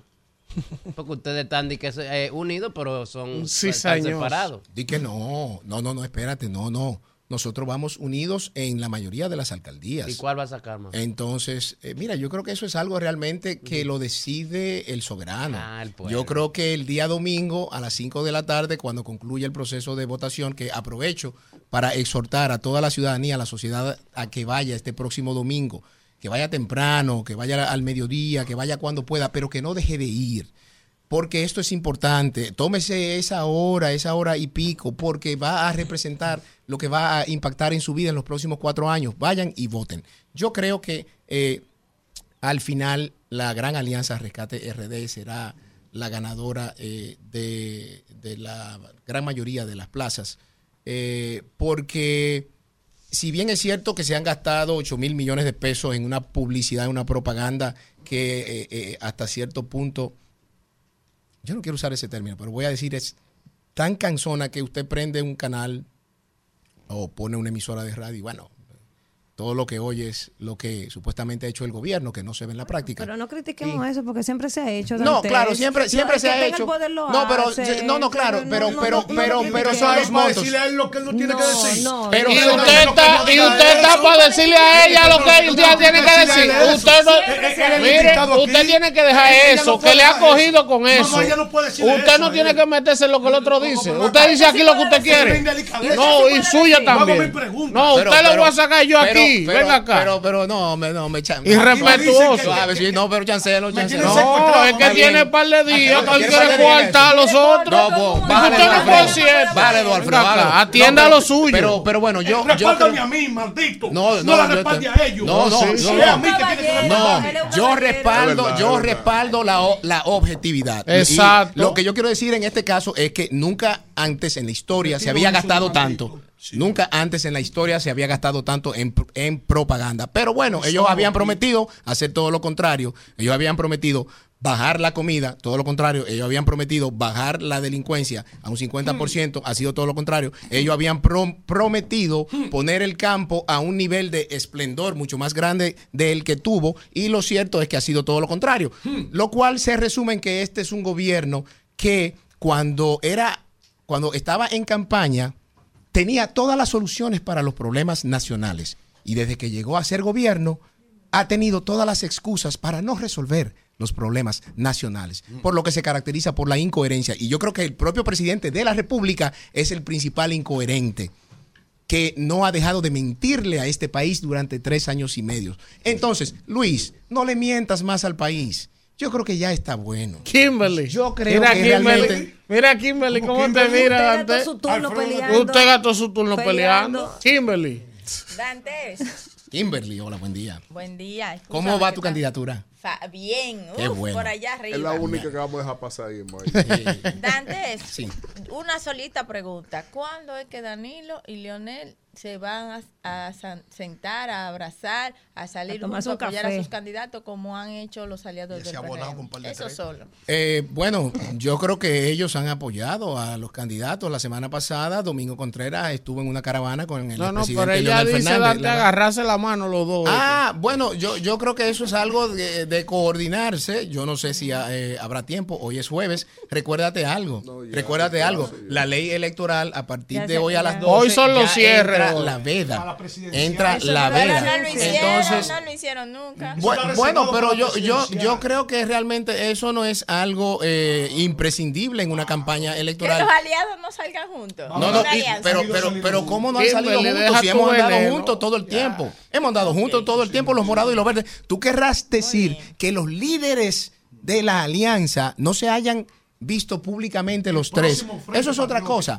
Pero yo creo que, eh, que an- andamos juntos. Están guardando eso para más. Andamos, andamos juntos. voy a atacar más y- con eso. no, pero no es, no No, es es un un ataque, ataque. no es un ataque pa- Eh, para pa- nada. Para la segunda vuelta. Vamos, Alfredo, la Pa- última. Para la segunda vuelta. La última. a Y, la y que última. sea breve, breve, que usted redunda mucho para te preguntar. felicito, Dante, porque te está destacando mucho. Sí. Estás estás Ah, teniendo es un papel en la campaña que te estás destacando mucho. Ah, gracias. Tú debiste ser candidato. Deberían usarlo más. Deberían No, pero Elías, más. Elías y yo somos hermanos. Deberían usarlo más Me dijo mi hijo estos días, papi, eh, Elvin te va a votar. Porque hemos tenido un Lo enfrentamiento. tenemos en comité. Claro, No, claro. porque comité. él es bueno, él es bueno. Es bueno, pero se cede. Bien. Dantes, hay Sí. una pregunta en esta Alfredo, te mesa están buscando. Pobre Elvin Castillo. que no la ha hecho nadie en esta mesa. Es el príncipe de Galilea, por eso soy yo. Yo Dantes. ¿qué está haciendo en términos La ya pragmáticos la oposición para garantizar que la voluntad expresada en el voto de cada dominicano se preserve? Primero, ha habido denuncia de apagón eh, informático. Todo el mundo sabe que en estos días mandaron huyendo 5 mil eh, eh, UPS que tenían problemas. Oye bien, La gente quiere saber. Ustedes prepararon bien sus tropas. Están preparados sus mejores hombres y mujeres para que cada acta que exprese la voluntad popular del pueblo en las urnas se preserve ante el intento de cualquier eh, eh, chanchullo por parte de una gente que están desesperada, que solo expresa en cada cine, en cada segmento, en cada funda, en cada recurso del Estado que se están utilizando. Vamos a ver. Sí, mira, nuestro partido efectivamente tiene todo un equipo electoral que se ha estado capacitando durante los últimos meses para llevar a cabo las labores de funcionario de mesa, de delegado de mesa, de facilitador, de supervisor, eh, entre otras funciones, dentro de lo que es el proceso electoral del día 18. Eh, lo que sí nosotros estamos haciendo hincapié. Un centro de cómputo de ustedes. Claro, también. claro. Lo que sí nosotros estamos haciendo hin- hincapié es que ya frente a la realidad eh, que no se puede cambiar, que la Junta Central lamentablemente y el PRM eh, lamentablemente eh, no quiso obtemperar en ese sentido, de que el escrutinio no fuese manual, porque el escrutinio manual da pie a que se cometan errores, sean involuntarios o no.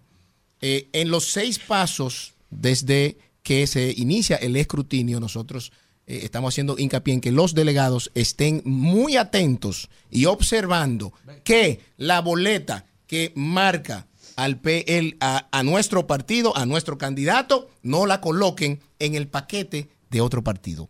Porque, ¿qué ocurre? Aquí hay que tener en cuenta cómo funcionan los colegios electorales. Los colegios electorales funcionan en aulas, como ustedes saben, ¿verdad? Pero en una aula puede haber tres, cuatro, cinco colegios electorales. Entonces, cuando se abre una urna de un colegio electoral, se comienzan a sacar las boletas, a leer en voz alta, se van poniendo en una mesa, pero están una al lado de otra, como estos dos teléfonos, eh, la del PLD aquí, la del PRM aquí, la de... Y cuando se van contando, se van colocando. Luego de que se termina la colocación, no se verifica, sino que se cuentan manual. Uno, dos, tres, cuatro, cinco, seis. Tanto para fulano, eh, de- tanto para... Pero, ¿y si en ese colocar tú me pusiste tres que iban aquí, aquí? Bueno, O de un aliado los aquí, aquí. delegados son fundamentales. Claro, pero claro, pero por eso es que le- Ah, pero por, ¿y por eso es que no se está explicando. por eso es que yo respondo- Eso, eso yo Pero- no lo sabía. pero espérate, o pero- sea, pero- pero- pero- no es que se valida uno por uno. Es se arman los paquetes. Exacto. Se arman los paquetes. Esto es solo del PLD, esto es solo del PRM y esto es solo de la fuerza. Después que Pero- están separados pero los ta- paquetes, nada más se cuentan. Pero no es que están separados, están uno al lado de otro. Exacto. Están uno al lado de otro. Pero que te pueden poner un voto de allí a aquí y nadie va a validar si el voto No, es nulo o exactamente. si el voto es del otro. Porque- mía, que si porque- están las tropas preparadas Las tropas están preparadas. ese El problema está en si los, si los colegios van a estar preparados. ¿Y por qué digo si los colegios van a estar preparados? Oye, ¿por qué? Porque en un espacio pequeño donde hay toda, toda esta, todos estos equipos, todo esto. Y la otra pregunta que no se puede quedar. pero bueno, se si puedo acabar. Eh, Están preparados. Ahora, ¿qué ocurre? Después que se hace eso y se pone en la pila, ok, luego de que se cuentan las boletas, hay alguien que va anotando manualmente. PLD tanto voto, PRM tanto, PRM. Ok. Después, esa lista manual que esa persona anotó, se le dicta a otro que la digita en una pantalla de 11 pulgadas. Espérate, espérate. De 11 pulgadas. ¿Ustedes saben lo que es una pantalla de, de 11 pulgadas? Una tableta. Un, Una, una- un iPad. Una tableta. Piensen en alguien digitando en una tableta de 11 pulgadas de pantalla con 10, de- con 10, de- con 10 delegados atrás viendo. Y lo más grande, y, y- y- y esa cantidad de regidores, compadre. Y, que- que- que ahí. es- Qué complejísimo. y entonces, complejo. después de eso, es que, es que sale el acta oficial. Entonces, ¿qué pedimos nosotros? Nosotros pedimos que esa acta que se llena, que es el acta de escrutinio, que es la que sustituye el cuadernillo de las elecciones pasadas, eh, que no indica que es del colegio electoral 003, porque se lo pudieron poner impreso, pero no lo pusieron. Por lo que cuando se mete en la valija se puede poner un acta de un colegio en otro, que esa es otra de las debilidades. Se acordó con la Junta que por lo menos se le ponga el sello del colegio. Y nuestros delegados están capacitados y preparados para, en ese proceso de seis pasos, tratar de garantizar que se respete la voluntad popular expresada en las boletas oiga, electorales. ¿Cuál es la pregunta que falta? En los lugares, es decir, ¿quiénes son los delegados que van a entrar al, al- al- al recinto? Porque, por ejemplo, donde hay alianza, donde hay alianza, por ejemplo, el caso de Carlos Aquí, Guzmán. aquí en el distrito. Carlos Guzmán. que es de, del Santo Domingo Norte. Santo Domingo Norte, pero que es de la Fuerza del Pueblo. ¿Va a haber ahí adentro un delegado del PLD o de la Fuerza del Pueblo? No, de la alianza. De la alianza. Se van a poner de acuerdo. siempre siempre es uno de la alianza y usualmente es quien encabece la alianza. Ahora, eh, por ejemplo, cuando, cuando se vaya al nivel plurinominal, que es el más complejo, entonces ahí cada Ahí partido, cada cada partido uno. ya tiene su propio delegado. Bueno, gracias a José Dantes, Sí, ¿eh? el encargado jurídico del PLD, miembro del comité político, y la suerte está echada. El lunes sabremos lo que ocurrió. Muchísimas gracias. Vamos al Gracias, contacto y regresamos. Vengo, vengo para Regresamos, regresamos en este rumbo de la mañana cuando son las 9.54 y vamos con el comentario del señor Israel Abreu. Muy buenos días, Elvin. Miren, señores, al respecto del comentario de Elvin, definitivamente, por eh, nosotros pretender el fortalecimiento de la democracia, hay que hacerse eco del mismo, en función de lo que, como en alguna medida hemos explicado, de lo que esto representa en función de, de los intereses políticos de República Dominicana. Y cómo esto se puede refle- reflejar en la campaña. Yo creo que es un acto de deslealtad, inclusive hasta en la guerra. Eh, se, tienen consideraciones relacionadas con este tipo de procesos. Y pareciera que como en la diplomacia no existen reglas eh, eh, que puedan permitir el, regla- el reglamentar y utilizar o esgrimir algunos argumentos para pretender justificar lo que pasó con la Junta. Con la Junta Central Electoral en el orden de no tener los recursos para ponerlo a disposición de los partidos políticos. Solo esperamos que se imponga, ¿verdad? Y aquí quizás es mucho pedir por las grandes necesidades que tiene nuestro país y que la gente haga un voto consciente este 18 de febrero en ocasión de celebrarse las elecciones municipales de República Dominicana. Se evidencia definitivamente negligencia en los partidos políticos, negligencia en el gobierno y también eh, desde el punto de vista comunicacional por parte de la Junta Central Electoral en ocasión de no comunicar que estaba haciendo los esfuerzos, aunque de manera específica en el caso del presidente de la Junta Central Electoral, en ocasión de gestionar los recursos para que los partidos políticos eh, que están participando en esta contienda, pues tengan esos recursos disponibles y que no se esgrima en el futuro, ¿verdad? La falta de equidad en, en la distribución a tiempo de estos recursos. Pues en ocasión de que el gobierno tiene el poder en sus manos, pues definitivamente en un país con tantas necesidades esto se refleja. Final, eh, por otro lado, hablar necesariamente de lo que continúa sucediendo en la frontera de República Dominicana. Eh, el lunes recién pasado teníamos aquí al senador de Elias Piña, don Iván, a quien saludo, y cuando uno ve imágenes de esa zona específicamente y de otras provincias fronterizas, pues se da cuenta de la diferencia que hay desde el punto de vista socioeconómico entre una metrópoli como Santo Domingo y, y Elias Piña, que hay alrededor de 50 años de diferencia en función a todo el desarrollo urbanístico y a la solución de una serie de problemas que son básicos. Y aquí yo no quiero responsabilizar únicamente al actual gobierno que tiene responsabilidad, como en alguna medida reconoció el mismo presidente de la República, por lo menos de los últimos tres años, que lamentablemente no se ha hecho nada, no se ha hecho nada. Y entiendo que tampoco se va a hacer, porque si tuvieron tres años y recién en unos momentos vimos a, a un vocero del PRM justificar algunas variables de tipo económica y decisiones económicas y financieras con la situación global, pues definitivamente perdimos.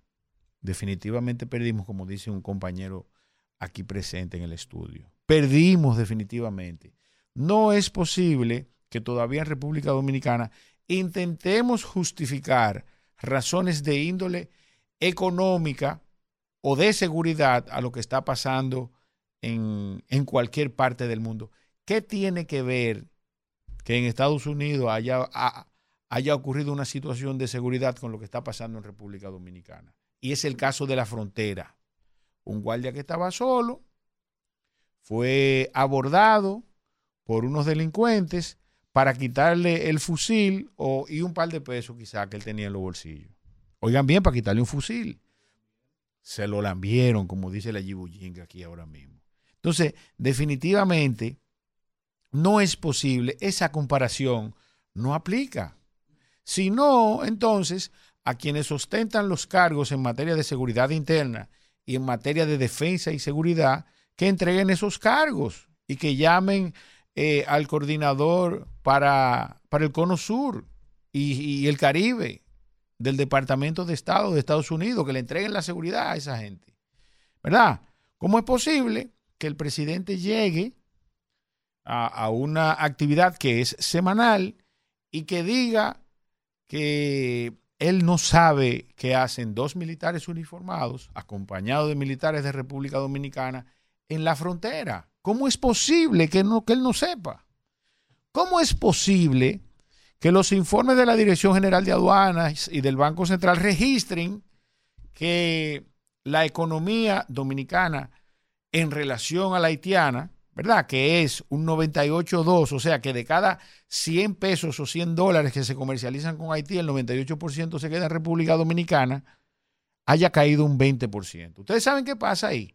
Porque los haitianos por algún lado están entrando la comida y hemos presentado aquí en reiteradas ocasiones algunos de mis compañeros en sentido general han, han, presentado imágenes y videos donde se ven que los haitianos se llevan su comida, de la forma que sea. La diferencia es que lo hacen de manera subverticia, porque estoy seguro que un tercero relacionado con el gobierno se está beneficiando de eso, de ese contrabando. Se ven también, aunque no salen a la luz pública, cómo se está trasegando combustible en la frontera de Haití, pero eso no se registra.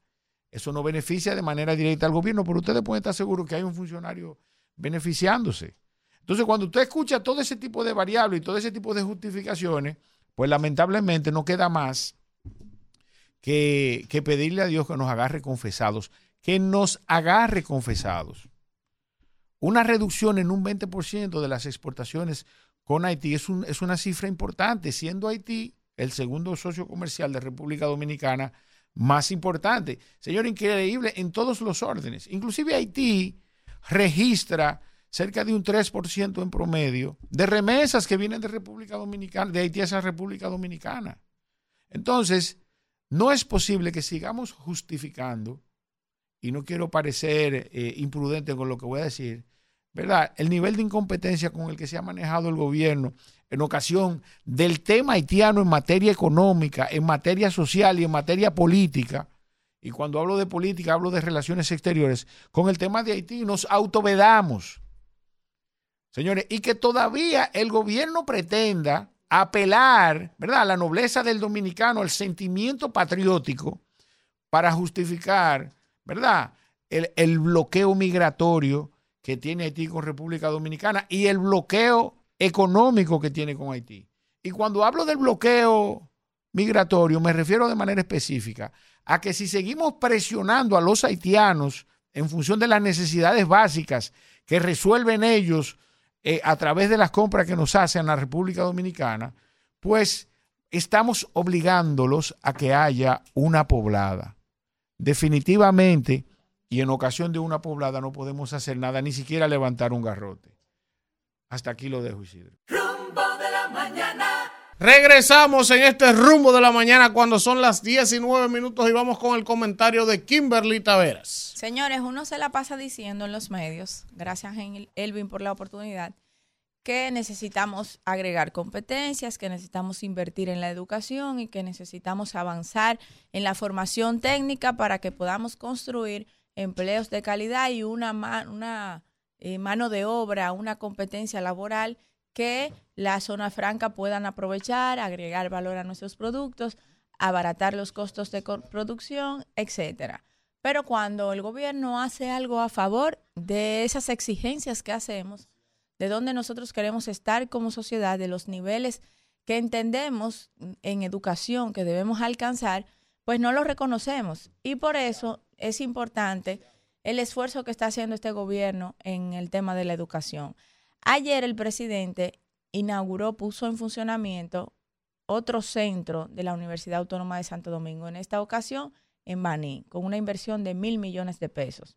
Va a tener 36 aulas de grado que van a beneficiar a más de 1.900 estudiantes, no solamente en Baní, sino también en toda la periferia. Y qué bueno, qué bueno que cada día más se pone la oportunidad, se acerca esta herramienta de preparación y de superación que es la educación técnica, la educación profesional, la educación de grado, la educación universitaria también, a los estudiantes, a nuestros jóvenes, porque para competir con la delincuencia, para competir con el vandalismo que hay en las escuelas, reclutando a nuestros niños, tenemos que llevar las oportunidades a las puertas de los hogares de todos los jóvenes dominicanas y dominicanos. En otro orden, apuntar hacia allá mismo, porque es importante la tecnología, la tecnificación, combinada también con las oportunidades gubernamentales, porque a veces cuando se habla con una, de una contratación en el gobierno, satanizamos esa contratación, siendo el Estado el mayor contratista. El mayor contratista de servicios y de bienes es el Estado dominicano. Por eso también me alegra ver que el director de Conaleche, Miguel Laureano, habló de la gran cantidad de productores que han salido eh, sus proyectos adelante, que han podido pagar sus préstamos, que han aumentado incluso la inversión inicial que tenía con el desayuno escolar. Es una iniciativa que comenzó en el gobierno de Danilo Medina, que hay que reconocer que es una buena iniciativa y que este gobierno ha ampliado.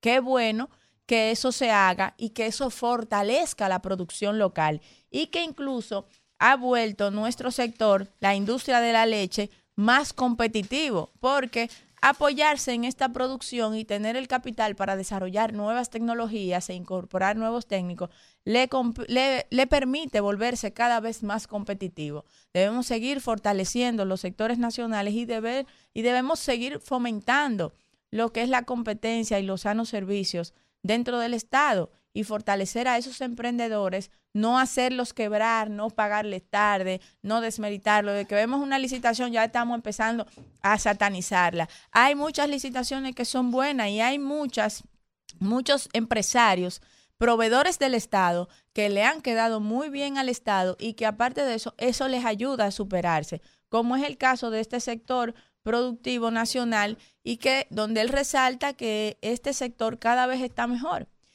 Y por último, señores, ya para terminar mi comentario, voy a hablar de lo que dijo el presidente de la Junta, Roman Jaques.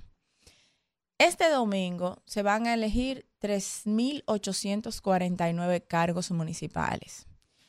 Y yo, en principio de la semana, como sé que mucha gente, incluso de las que nos está escuchando hoy, tuvo la misma preocupación, tuvo el mismo sentimiento, me preocupé al escuchar las opiniones de la oposición.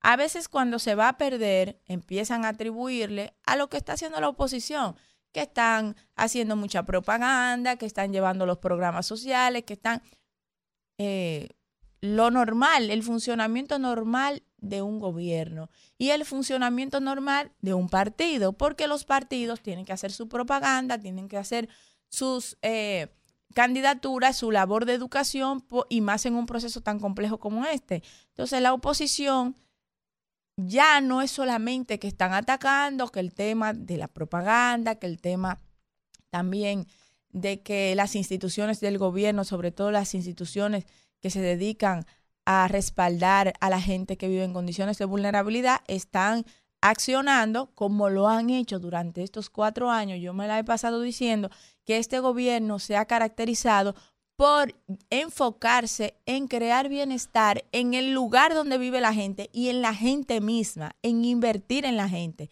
en no hacer tantas infraestructuras que quizás dan más popularidad electoralmente, porque es algo que se ve y que la gente lo puede apreciar más, que invertir en la gente, que a lo largo es una mayor inversión, porque cuando usted ayuda a salir una gente de la pobreza, eso tiene un beneficio enorme para el país. Y también se refleja en el bienestar colectivo, que muchas veces creemos que el que una persona esté en condiciones de vulnerabilidad no nos afecta hasta que no vemos un atraco, hasta que no vemos una condición de violencia que nos afecta a todos como seres humanos.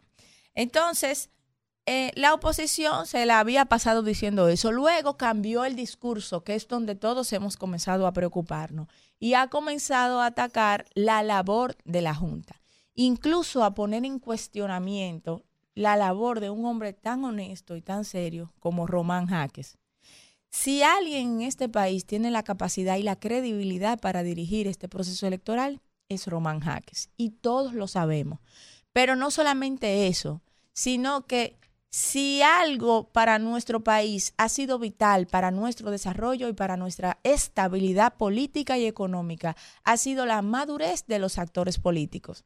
Y yo no puedo creer que la dirigencia y la militancia del liderazgo de Leonel Fernández, que dirige Leonel Fernández en la Fuerza del Pueblo, y la dirigencia y la militancia bajo también el liderazgo de Danilo Medina, se pongan a poner en juego la estabilidad política y económica del país. Todos los países que han hecho eso han fracasado. Todos los países que han hecho eso han llevado el caos a sus territorios. Este proceso va a pasar como cualquier otro. Y en este caso, el PRM tiene una popularidad que no se puede negar. Pero para justificar una derrota no se puede poner a jugar nadie con la estabilidad de un país como el de nosotros, que nos ha costado tanto llevarlo a donde está y que incluso ha sido un aporte de todos los actores, que no se le puede negar a nadie.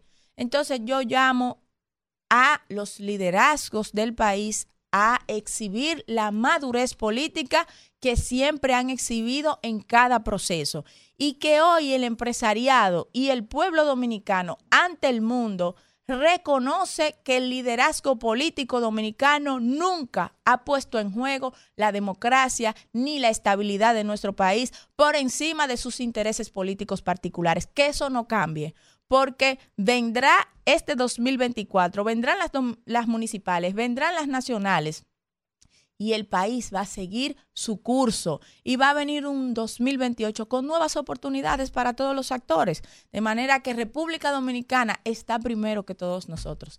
Gracias, Isidro. Rumbo de la mañana. Gracias por mantenerse en sintonía con el rumbo de la mañana. Tengo el privilegio de presentarles al príncipe del pueblo de Galilea, Alfredo de la, Clu- de la Cruz. Caramba. Miren, eh, y 18 se sigue conspirando para que mi tiempo cada día esté más reducido en este espacio. Pero, y eso que yo no he dicho otras cosas que el lunes voy a decir. Porque el lunes que lo tengo que decir. Oigan esto. Eh, yo nunca había habido, había visto. Yo, yo, esta gente han superado mis expectativas, quienes gobiernan el país. En la pasada campaña política, yo nunca le dije a este pueblo que el oficialismo iba a ganar, sino yo le advertí de la desgracia que le venían, porque esa ha sido su historia.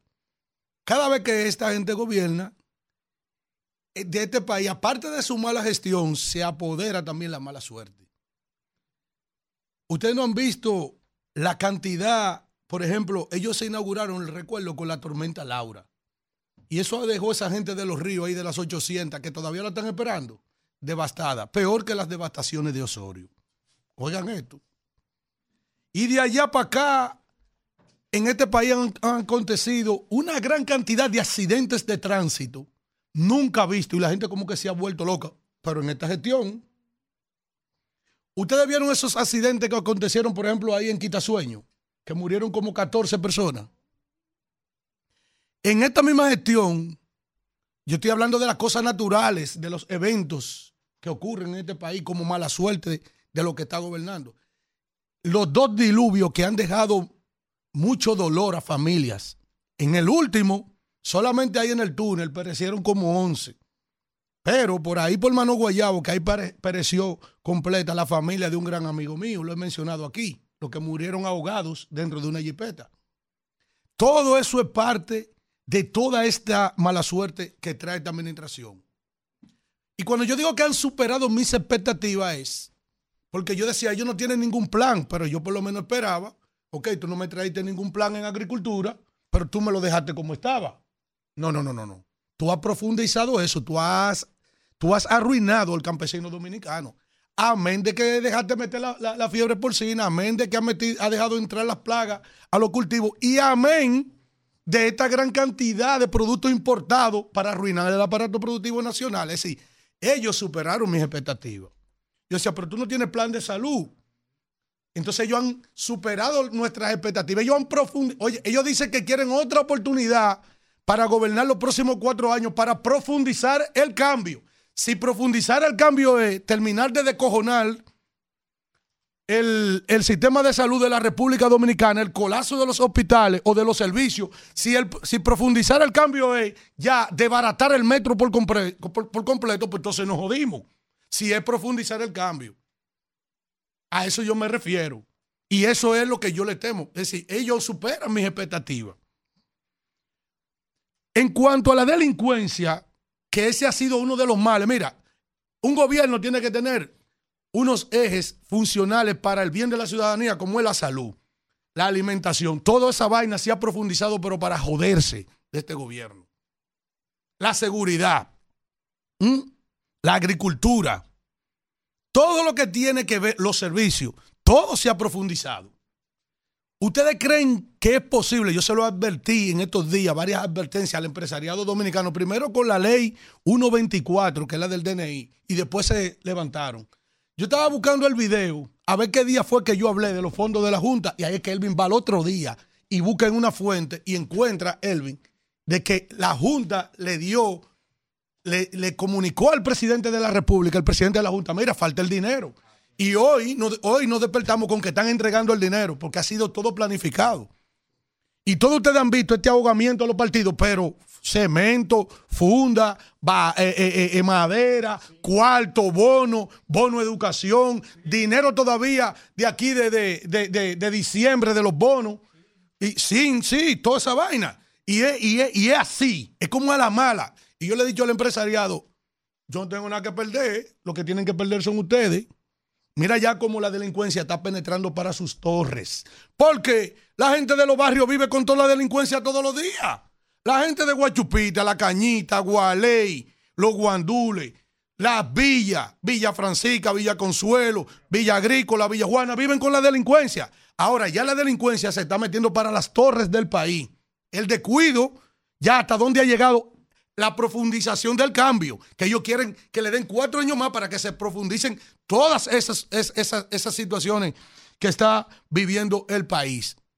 Entonces yo me me he enfrancado aquí peleando todos los días. Mi papá me dice, no dejes de repetirle a la gente eso.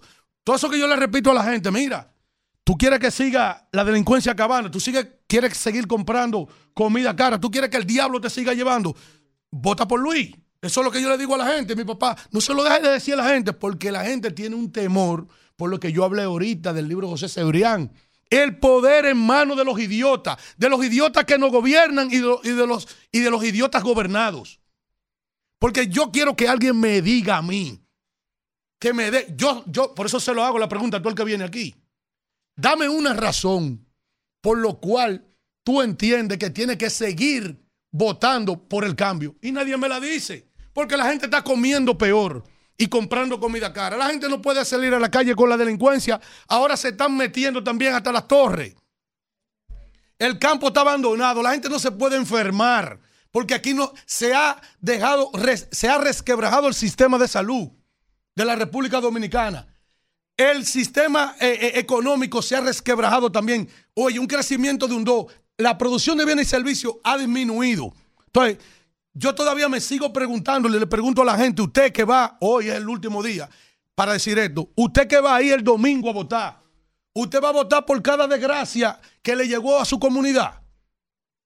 O usted le va a dejar que entre el diablo a su comunidad, donde hay otra gente que ha tenido buen desempeño. Por ejemplo, usted quiere seguir probando la miel del PRM en Santo Domingo Oeste, que hubo que sacar Andújar. Usted quiere seguir probando la miel de la desgracia en Santo Domingo Este, donde Díaz Octasio está terciando con Luis Alberto, donde Manuel Jiménez se ha comido a Santo Domingo Este.